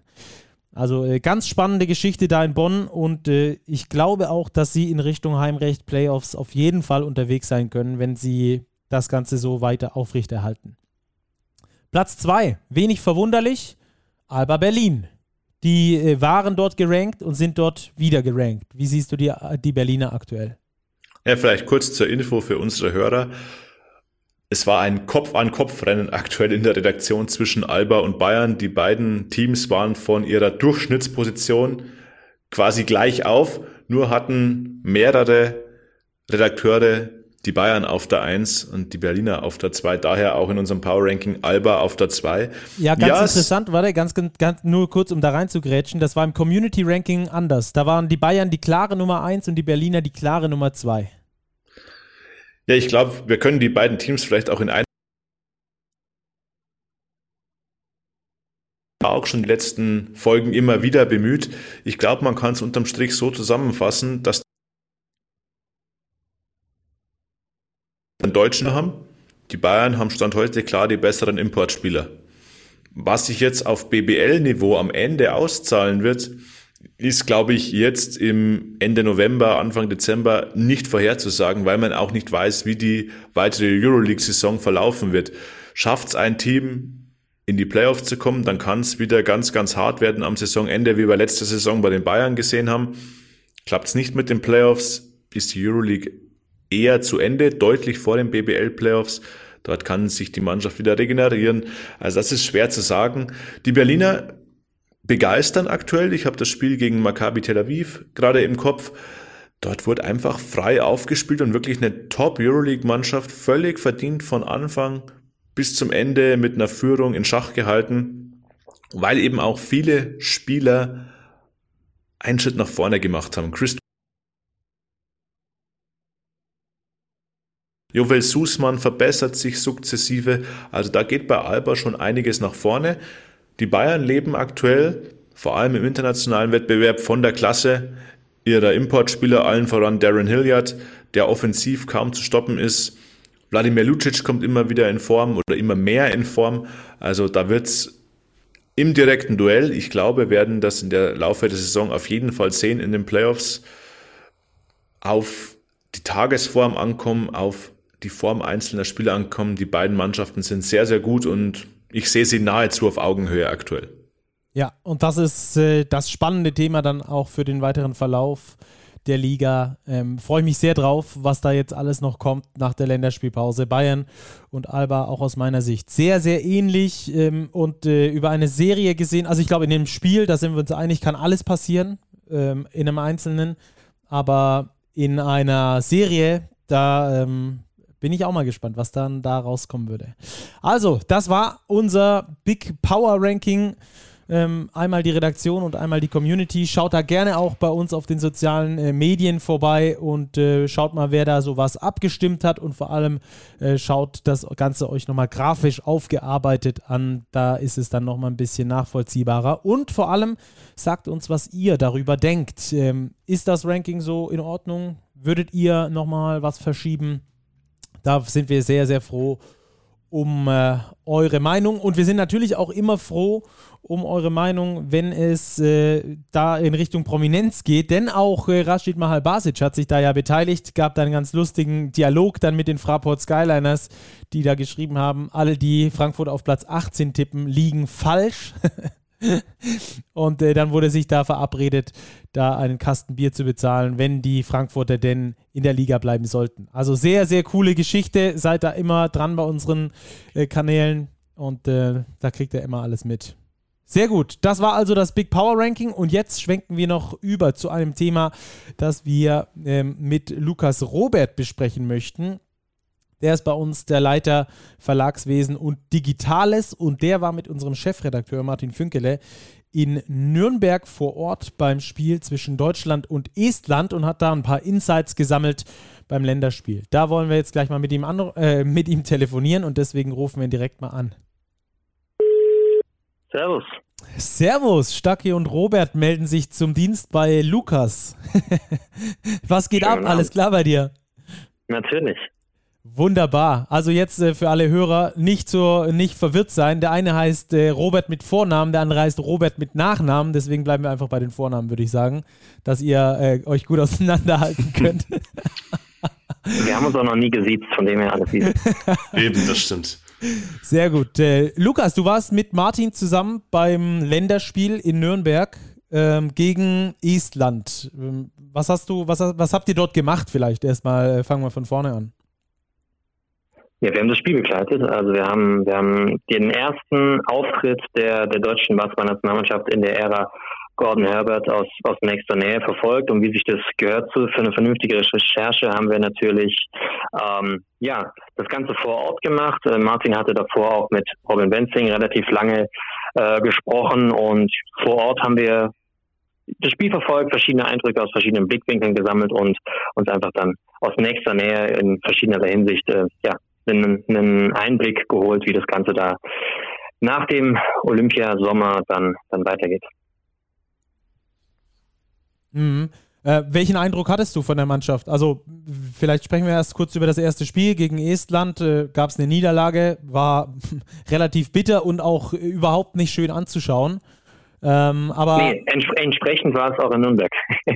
ja. Also die, die, die Zuschauer, die Zuschauer, die 900, die unter Corona-Bedingungen für eine ausverkaufte Halle in der Kia Metropol Arena äh, gesorgt haben, die waren super. Da konnte man weder an der Halle noch an den Zuschauern was aussetzen. An allem anderen konnte man gefühlt ja was aussetzen. Und demnach natürlich ein, schwaches Spiel. Martin hat es ja auch danach unter anderem bei uns auf der Website in seinem Kommentar ähm, geschrieben, es fehlt nicht nur die Lockerheit, es fehlt auch irgendwie die, die Präzision, zu zögerlich ähm, war da vieles. Und natürlich waren die Esten, haben einen ganz guten Tag erwischt und haben von, von Downtown ja alles äh, alles getroffen gefühlt, auch in der zweiten Hälfte, besonders, besonders dann nach der Halbzeit. Und sind da ja nochmal davongezogen, beziehungsweise das Ganze nochmal, nochmal sehr eng gestaltet und Entsprechend war das Spiel natürlich nicht schön, nicht ansehnlich und dann schlussendlich natürlich auch für alle Beteiligten äh, ziemlich enttäuschend, weil ja nicht nur die Lockerheit, sondern auch das Vermögen gefehlt hat und so ein bisschen man das Gefühl hatte, je länger das Spiel ging, umso besser und selbstbewusster waren die Esten und umso statischer und ja, schwerfälliger waren die Deutschen, die nicht wirklich eine Idee hatten, was sie mit ihren wenigen Tagen im Training da, da anfangen sollten. Aber um das Ganze natürlich noch ein bisschen positiver abzurunden, das hat man dann heute Abend ja dann doch schon einen guten Fortschritt gesehen. Ja, darüber werden wir gleich noch sprechen. Ähm, mich interessiert vor allem, wie ihr die Stimmung dort vor Ort äh, wahrgenommen habt. Und jetzt mal abseits der Halle und der Fans, sondern eher äh, in der Mannschaft. Du hast gesagt, Martin hat davor lange mit Robin gesprochen, mit Robin Benzing gesprochen. Ähm, wie hast du die Mannschaft vor diesem Spiel wahrgenommen? Wie hast du die Mannschaft während des Spiels und nach dem Spiel wahrgenommen? Ähm, nur kurz zur Einordnung. Ich hatte irgendwie das Gefühl, dass die Mannschaft recht führungslos vor sich hingedümpelt ist. Da war kein Leader auf dem Feld, der das ganze Ding in die Hand genommen hat und gesagt hat, so und jetzt äh, übernehmen wir das. Nee, das stimmt schon. Also die, die Lockerheit, ähm, die fehlte, die ähm, liegt natürlich auch so ein bisschen daran, dass, oder diese Unpräzision, dass irgendwie niemand so richtig vorangegangen ist. Es gab natürlich äh, phasenweise Robin Benzing, der in der ersten Halbzeit noch das Ganze ja, einigermaßen ertragreich gestaltet hat, aber jetzt auch nicht effektiver wurde, je länger das Spiel ging. Und schlussendlich ja mit, mit minus elf hat man ja auch gesehen, okay, das war, war nicht besonders, besonders prall. Äh, Justus Hollert mit minus 13 dann als Starting Point Guard, der hatte zwar gute Ansätze und hat auch viel versucht, aber so besonders viel funktioniert hat nicht. Und es waren irgendwie alle auf, auf Augenhöhe, was einerseits schön war, aber natürlich auch nicht dazu geführt hat, dass wenn irgendwie so ein bisschen in einem Loch, wenn man sich in einem Loch befindet, dann auch eben keiner so ein bisschen drüber ist, der dann sagt, ich, ich gehe voran und habe auch die, habe auch diese Fähigkeiten. Ähm, Senkfelder hat in der, in der zweiten Halbzeit ja, wo es auf der 5 äh, sehr, sehr viel gespielt hat, ähm, mit Smallball Liner, wo beide, beide Center nicht mehr zum Einsatz kamen, auch, auch viel versucht, aber hat auch nicht wirklich funktioniert und es war einfach, ja, das war so ein bisschen, bisschen unstimmig untereinander, ähm, was ich jetzt aber ja nicht so das Gefühl hatte, dass, dass sie sich gegenseitig einen Vorwurf gemacht haben, die Jungs, sondern eher so ein bisschen, sie wussten jetzt auch nicht so genau, wo die Antwort zu finden ist in dem ganzen, im ganzen ja, Informations ähm, Abstimmungs Teil untereinander, weil die Pick-and-Roll-Defense war, war schläfrig, da gab es einfach Abstimmungsprobleme und die, die Deflections und Steals, die es dann da zeitweise gab, die wurden einfach nicht produktiv umgesetzt und gleichzeitig haben die Esten nicht besonders ähm, ja, variantenreich gespielt, aber das, was sie gemacht haben, einfach wesentlich, wesentlich besser gemacht. Und das Ganze hat natürlich dazu geführt, dass die Frustration im deutschen Team immer höher wurde und gleichzeitig hat keiner so wirklich mit dieser Frustration oder ähm, ja mit diesem Spielgeschehen was anzufangen wusste. Und Gordon Herbert hat seine Auszeiten in der zweiten Halbzeit sehr, sehr spät genommen. Ähm, ich weiß nicht, ob er einerseits der Mannschaft eher vertraut hat, dass sie es anpasst oder selber auch mal gesagt hat, ich, ich warte ab, aber da kamen dann von der von der Bank natürlich viele Impulse im Sinne von Wechseln, aber auch jetzt keine, die irgendwie das Team, was ohnehin ein bisschen verunsichert dann agiert hat, vorangebracht haben. Ja, was ich tatsächlich auffällig fand, war eher der fehlende Plan. Du hast es angesprochen, die Mannschaft war ratlos. Einstellung schön und gut, aber der spielerische Plan hat mir gefehlt. Das war jetzt gegen die Polen schon besser, obwohl ich ihn da auch nicht so klar erkennbar fand. Also da hätte ich mir persönlich ein bisschen mehr erwartet. Wichtig war jetzt einfach gegen die Polen, glaube ich, dass man doch noch den Sieg irgendwie über die Ziellinie gebracht hat. Absolut. Also ich fand die, die defensiven Switches äh, waren gegen Polen jetzt deutlich konsequenter.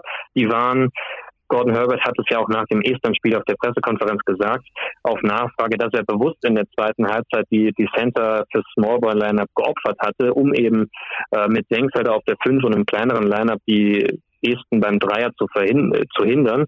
Ähm, aber erstens hat das nicht geklappt, also die wurden da nicht wirklich dran gehindert und zweitens hat man sich halt so seine eigenen eigenen Stärken und des eigenen Selbstbewusstseins beraubt, wenn man sich in dem Sinne eher dem Außenseiter anpasst und dann auch keine Sache, keine Lösung hat. Und heute ja natürlich ähm, besserer Auftritt, konzentrierter gespielt und nicht so viel besser gemacht, aber gleichzeitig die Sachen, die man gemacht hat, einfach wesentlich konsequenter gemacht und von den Sachen, die am Donnerstag sehr, sehr einseitig waren, also viel Post-Up und eine statische Offensive so ein bisschen weggegangen. Also nicht so viel Post-Up, nicht so viel statische ähm, Offensive und das hat dann, dominant war das heute auch nicht, aber ähm, natürlich insgesamt dann zum verdienten Sieg, zumindest in Polen geführt. Am Donnerstag war es knapp, hätte auch noch ein Sieg rauskommen können, aber verdient wäre nicht gewesen.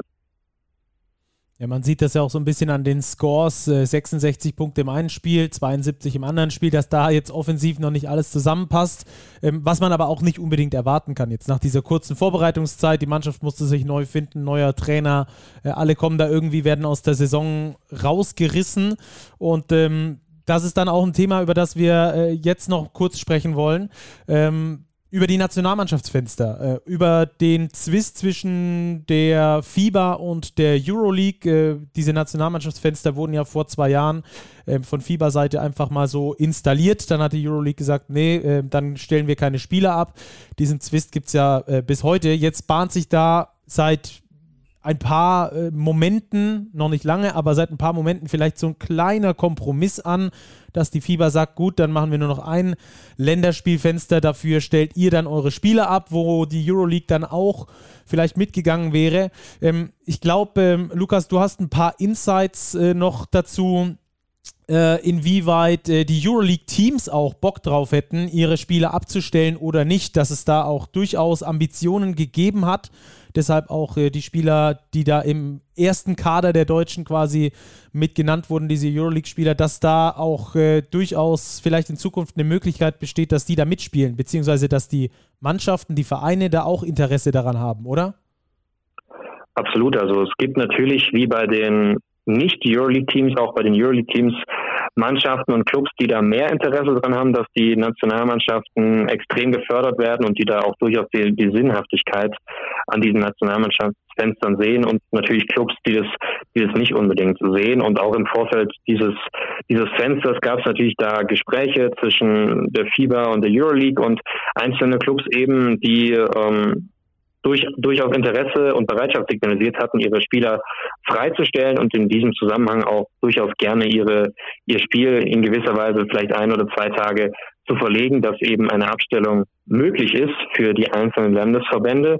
Man hat es jetzt bei, bei Moskau gesehen mit Tonike Schengelia, die haben ihr Spiel nicht verlegt und die haben äh, Spieler trotzdem für die georgische Nationalmannschaft freigestellt. Aber war natürlich auch immer eine Sache, ähm, ob man einerseits die Spieler freistellt und andererseits dann im Gegensatz dazu die, die Spiele verlegen kann. Und es gibt natürlich jetzt unter den Clubs die Bestrebungen, das haben wir ja, ja erfahren, dass das nochmal so ein bisschen Bewegung reinkommt. Das haben wir ähm, am Montag auch ähm, nach dem nach der, dieser kleinen Konferenz in Berlin, die in der Landesvertretung von NRW war, auch nochmal auf Social Media geteilt, wo der DBB dann direkt äh, nochmal erläutert hatte auf Nachfrage, dass es ein etwas älterer Vorgang ist, den die Euroleague schon mal abgelehnt hatte, diesen Kompromissvorschlag, aber gleichzeitig da eben aktuell nochmal Bewegung reingekommen ist, weil eben auch viele Clubs jetzt ähm, nochmal bei der Euroleague hinterlegt haben, dass das eben nicht nicht sein kann, dass dieser dieser Streit permanent ist, sondern man da eben einen Kompromiss sucht und es wäre auch, also nicht nur in Deutschland mit Alba Berlin und dem FC Bayern, aber natürlich auch Clubs gibt, die hinter der Nationalmannschaft stehen und ihre Spieler gerne zur Verfügung stellen, wenn möglich, aber setzt natürlich auch voraus, dass dann da kein Euroleague-Spiel ist. Und ja, da scheint Bewegung reinzukommen. ist natürlich auch bitte notwendig, dass der, dass dieser Streit und dieser Konflikt da nicht ewig schwelt, weil dann schlussendlich schadet es nur dem Basketball. Ja, ist längst überfällig. Ähm, was, was wäre denn so eine Motivation für einen Verein, einen Spieler abzugeben? Ich lese immer äh, viel auf Social Media äh, von irgendwelchen Leuten, die dann sagen, ja, warum sollen die Vereine die Spieler abgeben? Die bezahlen die doch auch und dann sollen die auch für die spielen. Welche, welchen, welchen Wert hat denn das für einen Verein, wenn der den Spieler dort, dort abstellt? Also ich gehe mal davon aus, dass es wahrscheinlich dazu führen soll, dass die Nationalmannschaft gestärkt wird die dadurch ein größeres Standing bekommt und dadurch auch Basketball sich in diesem Land besser entwickeln kann? Oder, oder wo siehst du da den, die, die Motivation für die Clubs überhaupt, die Spiele abzustellen? Ja, sicherlich. Also die, die Möglichkeiten oder die neuen Potenziale, die eine Sportart erschließt, sind natürlich vielfältig, aber die größte Triebfeder, in dem man die breite Masse äh, begeistern kann, sind natürlich Erfolge im Club-Spitzensport oder Erfolge im nationalen Mannschaftssport. Und das eine schließt das andere ja nicht zwangsweise aus. Aber wenn ich natürlich im Club-Spitzensport in egal welcher Sport und egal welcher Stadt Menschen in meiner Stadt begeistern möchte und die dann irgendwann Nationalmannschaft schauen in vielleicht einer anderen Art und Weise und einem anderen Zeitfenster und dann keinen Spieler sehen, der irgendwo irgendwo herkommt und es eben nicht damit erklärbar ist zu sagen, okay, der Club, der in meiner Heimatstadt spielt, ist irgendwie vielleicht äh, national nur hinter der Spitze oder im Mittelfeld zu finden oder vielleicht auch gar nicht in der ersten Liga, sondern irgendwie muss man erstmal jemandem Basketball-Fremden erklären, dass äh, es einen Streit gibt und irgendwie Bayern München die deutsche Nationalmannschaft am gleichen Tag spielen. Das ist natürlich ja wenig fördernd für eine Sportart und auch nicht besonders äh, zuschauerförderlich, weil die Fans, die bereits in dem Sinne erschlossen sind oder die, die Freaks, die ohnehin hinter der Sportart stehen, denen muss man das nicht erklären. Die finden aber natürlich den Streit nicht gut.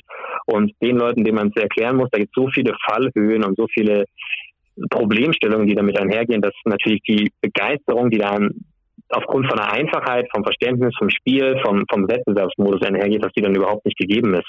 Und ein Imageträger für meinen Verein, wenn ich ja, anführe, dass der einer der besten Spieler Deutschlands ist und nicht für die deutsche Nationalmannschaft spielt, dann ja, wird es wieder schon wieder schwierig. Mhm, verstehe. Ähm, aber ja, für mich sind diese Nationalmannschaftsfenster gerade in dieser Saison irgendwie auch so ein bisschen Beschäftigungstherapie, wenn wir da den, den äh, Kalender angucken, äh, inwieweit sich da die Qualifikation wie auch fortsetzt, dass man also erstmal nur unter die Top 3 von 4 kommen muss in seiner Gruppe ähm, und dann im nächsten Jahr dann irgendwie ähm, weiterspielt erschließt sich für mich auch nicht ganz. Also ich glaube, im Basketball sind wir einfach nicht dafür gemacht, ähm, gescheite, einfache Turnierstrukturen zu machen, die jeder Entschuldigung, der, äh, der Ausdruck Idiot versteht. Also im Fußball sind es 32 Mannschaften, eine Gruppenphase und dann gibt es K.O. Ähm, immer Erster gegen Zweiter und am Schluss hast du ein Finale und derjenige ist dann Weltmeister. Und im Basketball ist immer mit Vorrunde und Zwischenrunde und dann nimmt man die Punkte aus der Vorrunde mit und dann eine Sechstergruppe, wo man aber nur gegen drei spielt, um dann nachher ins Achtelfinale zu kommen. Da habe ich ja schon als Basketballfan einen kompletten Knoten im Kopf und das bei einer Qualifikation auch noch. Also das ist ja auch 0,0 zuschauerfreundlich ähm, was die, was die äh, Welt- und, und, und äh, Kontinentalverbände sich dabei ausdenken. Also da gibt es noch erheblichen Verbesserungsbedarf. Ja, ähm, letzte Frage vielleicht noch zum Thema Nationalmannschaft. Ähm, wie hast du jetzt die Nationalmannschaft unter Gordy Herbert äh, wahrgenommen, wenn du es vergleichst jetzt äh, im Gegensatz zu der unter Henrik Rödel? Hat sich da bis jetzt schon viel geändert, vielleicht auch in der Herangehensweise der Coaches, nicht nur auf dem Feld, sondern vielleicht auch neben dem Feld. Was hast du da vielleicht beobachtet noch in diesen beiden Spielen jetzt? Gut, der, der letzte Eindruck von Henrik Rödel war bei Olympia mit der zu dem Zeitpunkt bestverfügbaren Nationalmannschaft, wenn man da jede Versicherungs- und sonstige Klausel mal, mal rauslässt. Äh, von dem her hat sich natürlich da vom reinen Spielerpersonal und vom Niveau, das die Nationalmannschaft angeboten hat, ähm, extrem viel äh, verändert und in dem Sinne verschlechtert. Dafür kann aber weder Gordon Herbert was noch die eingesetzten Spieler, sondern ich meine, die, die bestverfügbaren kamen, kamen zum Einsatz und haben haben sich natürlich äh, durch einen Kampf und eine defensive Identität ähm, einerseits ähm, versucht zu beweisen, aber klar hat man gemerkt, dass da noch, noch viel Sand im Getriebe ist, dass da noch, noch wenig, noch wenig klappt. Wobei sich natürlich auch so ein bisschen angedeutet hat, dass beispielsweise Robin Benzing, der im, im Sommer ja schon eine sehr kleine Rolle bei Olympia hatte, ähm, auch, auch jetzt ähm, gerne, gerne als Leader sieht, aber vielleicht, vielleicht in der Entscheidungsfindung und ähm, bei dem einen oder anderen da ähm, ja nicht abgebaut hat, aber ähm, einfach als Leader ähm, im Herbst seiner Karriere ist und gleichzeitig da einfach eine neue, eine neue Genera Generation heranwächst, die mit Justus Hollert ähm, natürlich noch nicht so viel internationale Erfahrung hat, aber dahingehend wieder natürlich klares, klares Potenzial bietet. Hollert hatte, hatte bei Rödel natürlich jetzt noch nicht so eine, noch nicht so eine große Rolle als Starting Point Guard inne. Aber da habe ich das Gefühl, dass ähm, Gordon Herbert eher auch jetzt mit beispielsweise der Nominierung von Michael Kessens oder von, von Leon Kratzer, die, er, die er ja beide kennt, ähm, auch aus der Vergangenheit, aber eher für eine, für eine klarere, klarere Rollenverteilung ähm, der Erfüllungsgehilfen jetzt in dem Moment in der Qualifikation äh, dient und einfach viele Sachen jetzt eher einfach halten wollte. Im ersten Spiel hat es überhaupt nicht geklappt, aber im zweiten jetzt immerhin noch gerade so, um zu sagen, okay, wir, wir brauchen jetzt Siege, wir brauchen Selbstbewusstsein und können dann Step by Step an den einzelnen Ideen feilen, aber klar, klar ausgehend davon, die, die defensive Identität äh, davon, damit beginnt es. Und das war ja bekanntermaßen auch ähm, im Sommer unter Rödel ähm, des Erfolgs, der erfolgsgebende Faktor, der dann schlussendlich zu den, zu den Erfolgen des Sommers geführt hat, von dem er die, die, diese, diese Defense First Mentalität ist, ist nicht anders, ähm, gleichzeitig natürlich ähm, die Sachen, die Gordon Herbert mit einer Einfachheit an, an Spielsystemen in Frankfurt auch etabliert hatte und auch an anderen, an anderen Stellen. Und um eben in dieser, dieser Einfachheit eine Perfektion zu suchen, als Gruppe stark zu sein, die unterscheiden sich im Detail, aber da ist natürlich jetzt noch, noch zu früh, um in den ersten, nach ersten zwei Spielen da irgendein abschließendes Fazit zu, zu fällen. Lukas, vielen Dank für deine Insights da äh, aus Nürnberg und sonst auch von deinen Beobachtungen von der Nationalmannschaft. Ähm, wir klingeln auf jeden Fall mal wieder durch, wenn du mal wieder vor Ort warst. äh, beim nächsten, vielleicht ja beim nächsten, ähm, beim nächsten Nationalmannschaftsfenster. Ja, das würde heißen, dass man nach Tel Aviv fliegen könnte und das würde ja pandemisch schon äh, uns allen sehr gut zu Gesicht stehen. Das stimmt. Aktuell ist es nicht möglich, aber vielleicht ja dann. Wir hören voneinander. Ja, genau. Also, vielen Dank für deinen Besuch hier bei uns im Podcast und für deine Insights. Danke euch. Bis dann. Bis dann. Ciao, Lukas. Ciao. Mach's gut. Ciao. Es wird tatsächlich interessant äh, mit den Einreisebestimmungen in Israel, weil ich glaube, Stand heute ist es so, dass ausländische Personen, ich glaube, es heißt Touristen, vielleicht sind wir beim Sport dann wieder bei der Berufsausübung, ähm, keine Einreisemöglichkeit haben nach Israel. Ja, ist mal sehen, so, wie sich das entwickelt. Ja, ja ich, ich meine, bin auch mal gespannt, auch mit der, mal mit der Euroleague mal gespannt. Ja, das zieht ähm, relativ lange Folgen oder schwierige Folgen nach sich. Ich habe es jetzt eben gerade auch äh, mitbekommen, die Bayern müssen beispielsweise auch ihre Heimspiele etwas verlegen, zumindest eine Uhrzeitmäßig, weil in Bayern ja aktuell eine Sperrstunde in Anführungszeichen von 22 Uhr gilt. Und so beginnt jetzt das Euroleague-Spiel kommende Woche gegen Aswell. Nicht um 20.45 Uhr, sondern schon um 19.30 Uhr. Oh, okay. Eine Weil Kleinigkeit, aber. Interessant, da wird sich mal nicht nach dem, nicht nach dem Fernsehen, sondern nach der Politik gerichtet. ah, interessant auf jeden Fall. Ähm, ja, diese Länderspielfenster, um uns das mal nochmal gegen oder zu verallgegenwärtigen. Lukas hat es ja angesprochen, da muss sich schon was ändern, weil der Wettbewerb ist auch wirklich verzerrt, wenn die Euroleague NBA-Spieler sowieso nicht dabei sind. Wir haben jetzt wirklich auch merkwürdige Ergebnisse in diesen Fenstern. Die Serben beispielsweise verlieren gegen Belgien. Würde mit normaler Besetzung vermutlich auch nicht passieren. Also da gibt es schon Ergebnisse, die einfach nicht unbedingt das optimale Leistungsniveau der jeweiligen Nation widerspiegeln. Nee, viel eher so, wer hat die beste C-Truppe, oder? Also genau, ich finde genau so ist es, weil, weil die beste A-Truppe spielt in der NBA, das haben die gerade die Serben mit, mit Jokic und, und weiß ich wem alles. Ähm, die beste B-Truppe spielt in der, in der Euroleague zum Beispiel mit äh, Lucic und, und was weiß ich wem und dann ist das ja noch maximal eine C-Truppe, wenn nicht sogar noch mehr. Eben, und dann geht es aber darum, du sagst, wer hat die beste C-Truppe? Das trifft auf die Serben zu, aber viel weniger auf die Belgier, auf die vermeintlich kleinen Nationen, weil die können sehr, sehr häufig auf ihre besten Spieler zurückgreifen. Und so lassen sich dann auch solche krummen Ergebnisse erklären. Oh, nicht um die Belgier jetzt schlecht zu machen. Die haben bestimmt ähm, ein gutes Spiel geliefert. Ja, Finnland hat auch übrigens gegen Kroatien gewonnen. Ähm, auch da vielleicht äh, eine, eine, kleinere Überraschung. Slowenien tut sich schwer gegen, gegen Schweden. Ähm, die Schweden und die Finnen sind jetzt nicht die Basketballnationen schlechthin. Also, äh, Nationalmannschaftsfenster machen wir damit zu, äh, schließen das wieder und ähm, gucken dann mal, wo das nächstes Jahr dann noch so alles hinführt. Für die Bundesligaspieler war es bestimmt ganz gut, mal da einen kleinen frischen Wind um die Nase zu bekommen und für die verschiedenen Clubs war es auch gut, sich ähm, mal zu hinterfragen, sich vielleicht äh, gewisse Dinge anzupassen und vielleicht auch gewisse Dinge neu zu regeln. Zum Beispiel nämlich den äh, so sehr bekannten Reset-Knopf zu drücken. Martin Fünkele, unser Chefredakteur, hat es noch in der vergangenen Ausgabe äh, sehr prominent äh, publiziert. Diese Bamberg-Geschichte ist richtig gut geschrieben und vor allem ähm, hat sie sich bewahrheitet im Nachhinein. Und das ist dann, glaube ich, immer nochmal ähm, noch ein extra äh, Plus wert, dass man da im Vorhinein schon was geahnt hat, was dann da hinten raus äh, passieren könnte. Es ist tatsächlich so, dass äh, laut deinen Informationen, es gibt noch keine offizielle Verlautbarung dazu, ähm, aber auch kein Dementi, das müssen wir ganz, äh, ganz äh, herausheben. Am Sonntagabend nach 23 Uhr ähm, äh, es so scheint, als wäre Johann Royakas nicht mehr der Trainer bei Brose Bamberg, oder?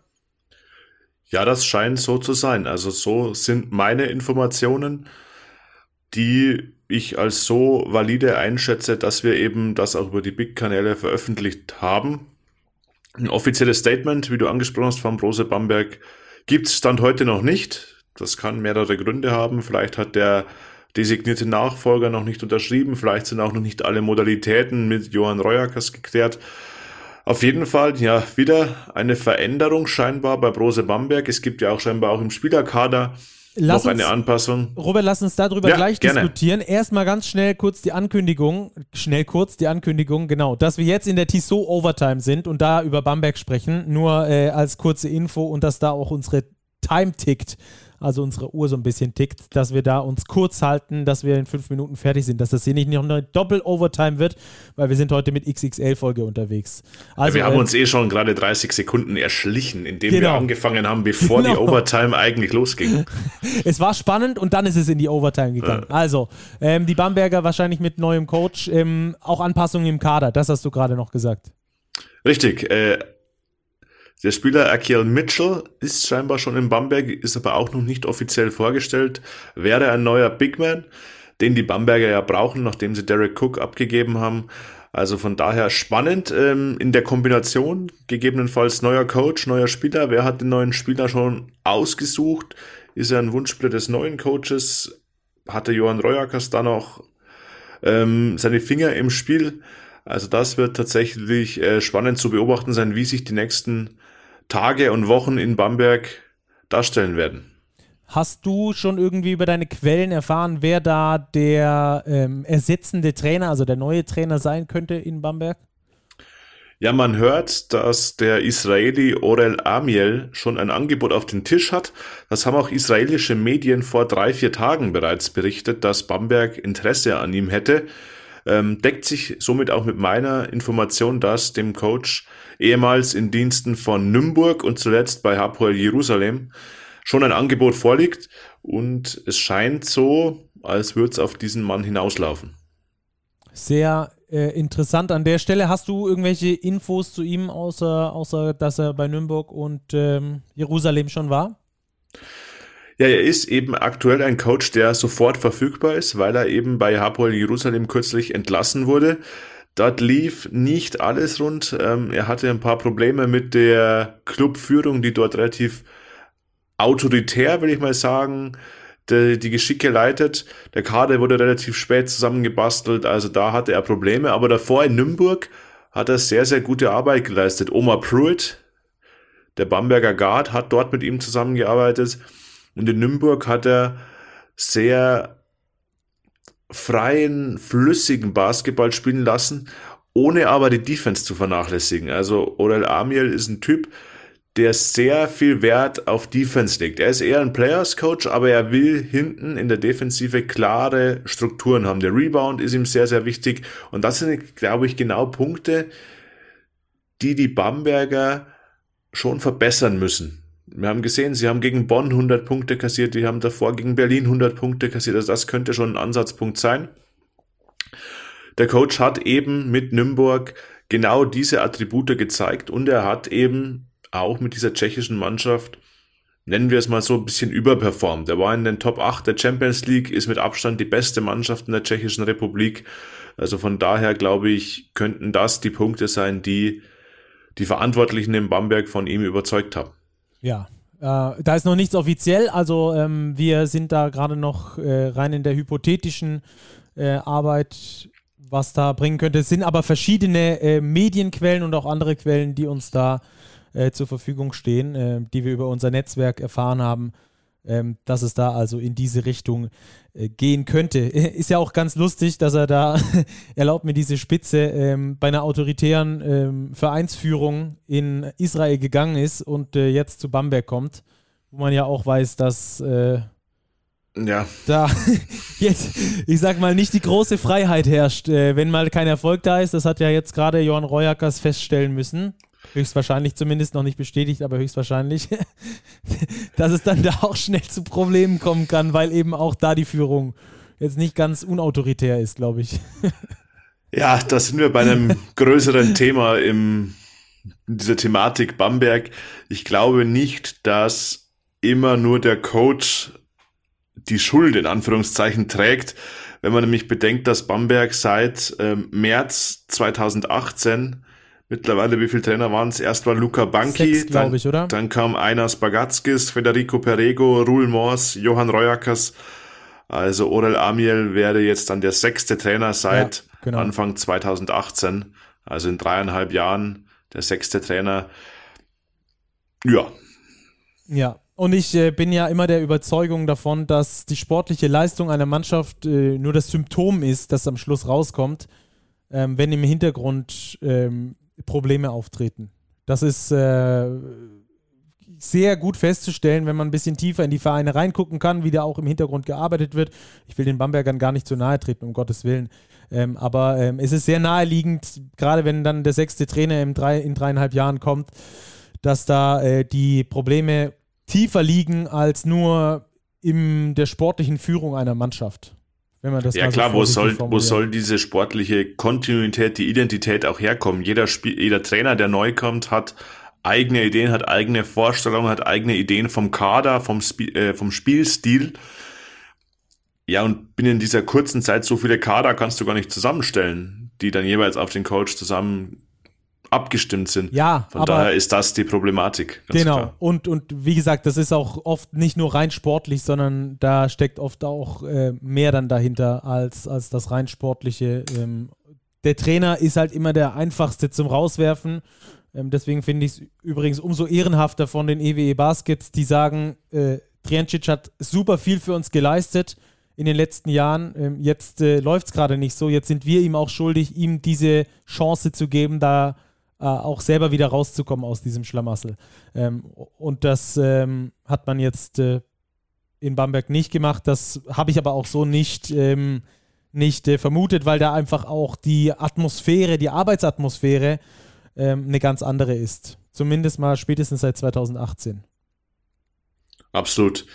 Stacki, lass uns die Overtime zumachen yes. und uns vielleicht noch mit einem Tweet von Basti Doret verabschieden aus diesem heutigen Podcast. Jetzt kommt's. Der hat nämlich ganz aktuell getwittert, die Corona-Hölle von Lublin überlebt. Wahnsinn. Volle Auslastung, 75% ungeimpft und ohne Maske. Bravo, Fieber. Das lassen wir mal so stehen, oder? Das lassen wir mal so stehen. Es scheint tatsächlich so gewesen zu sein, dass die Regularien waren, es müssen 25% Geimpfte in der Halle sein. Den Sinn hinter dieser Regelung verstehe, wer will. Ja, damit machen wir zu für heute. Vielen Dank fürs Zuhören und äh, für eure Beteiligung auch beim Big Power Ranking. Hoffentlich äh, kommt das ganz bald wieder. Ich denke mal, spätestens zur Mitte der Saison werden wir dann nochmal Rückschlüsse ziehen. Und dann fragen wir natürlich auch wieder euch in der Community. Ansonsten Fragen, Anregungen, auch gerne Kritik immer zu uns über die sozialen Kanäle. Ihr kennt sie. Und dann sagen wir eine wunderschöne Basketballwoche. Schaut ganz viel Basketball und bis bald, bleibt sportlich. Ciao. Bis bald. Ciao, ciao.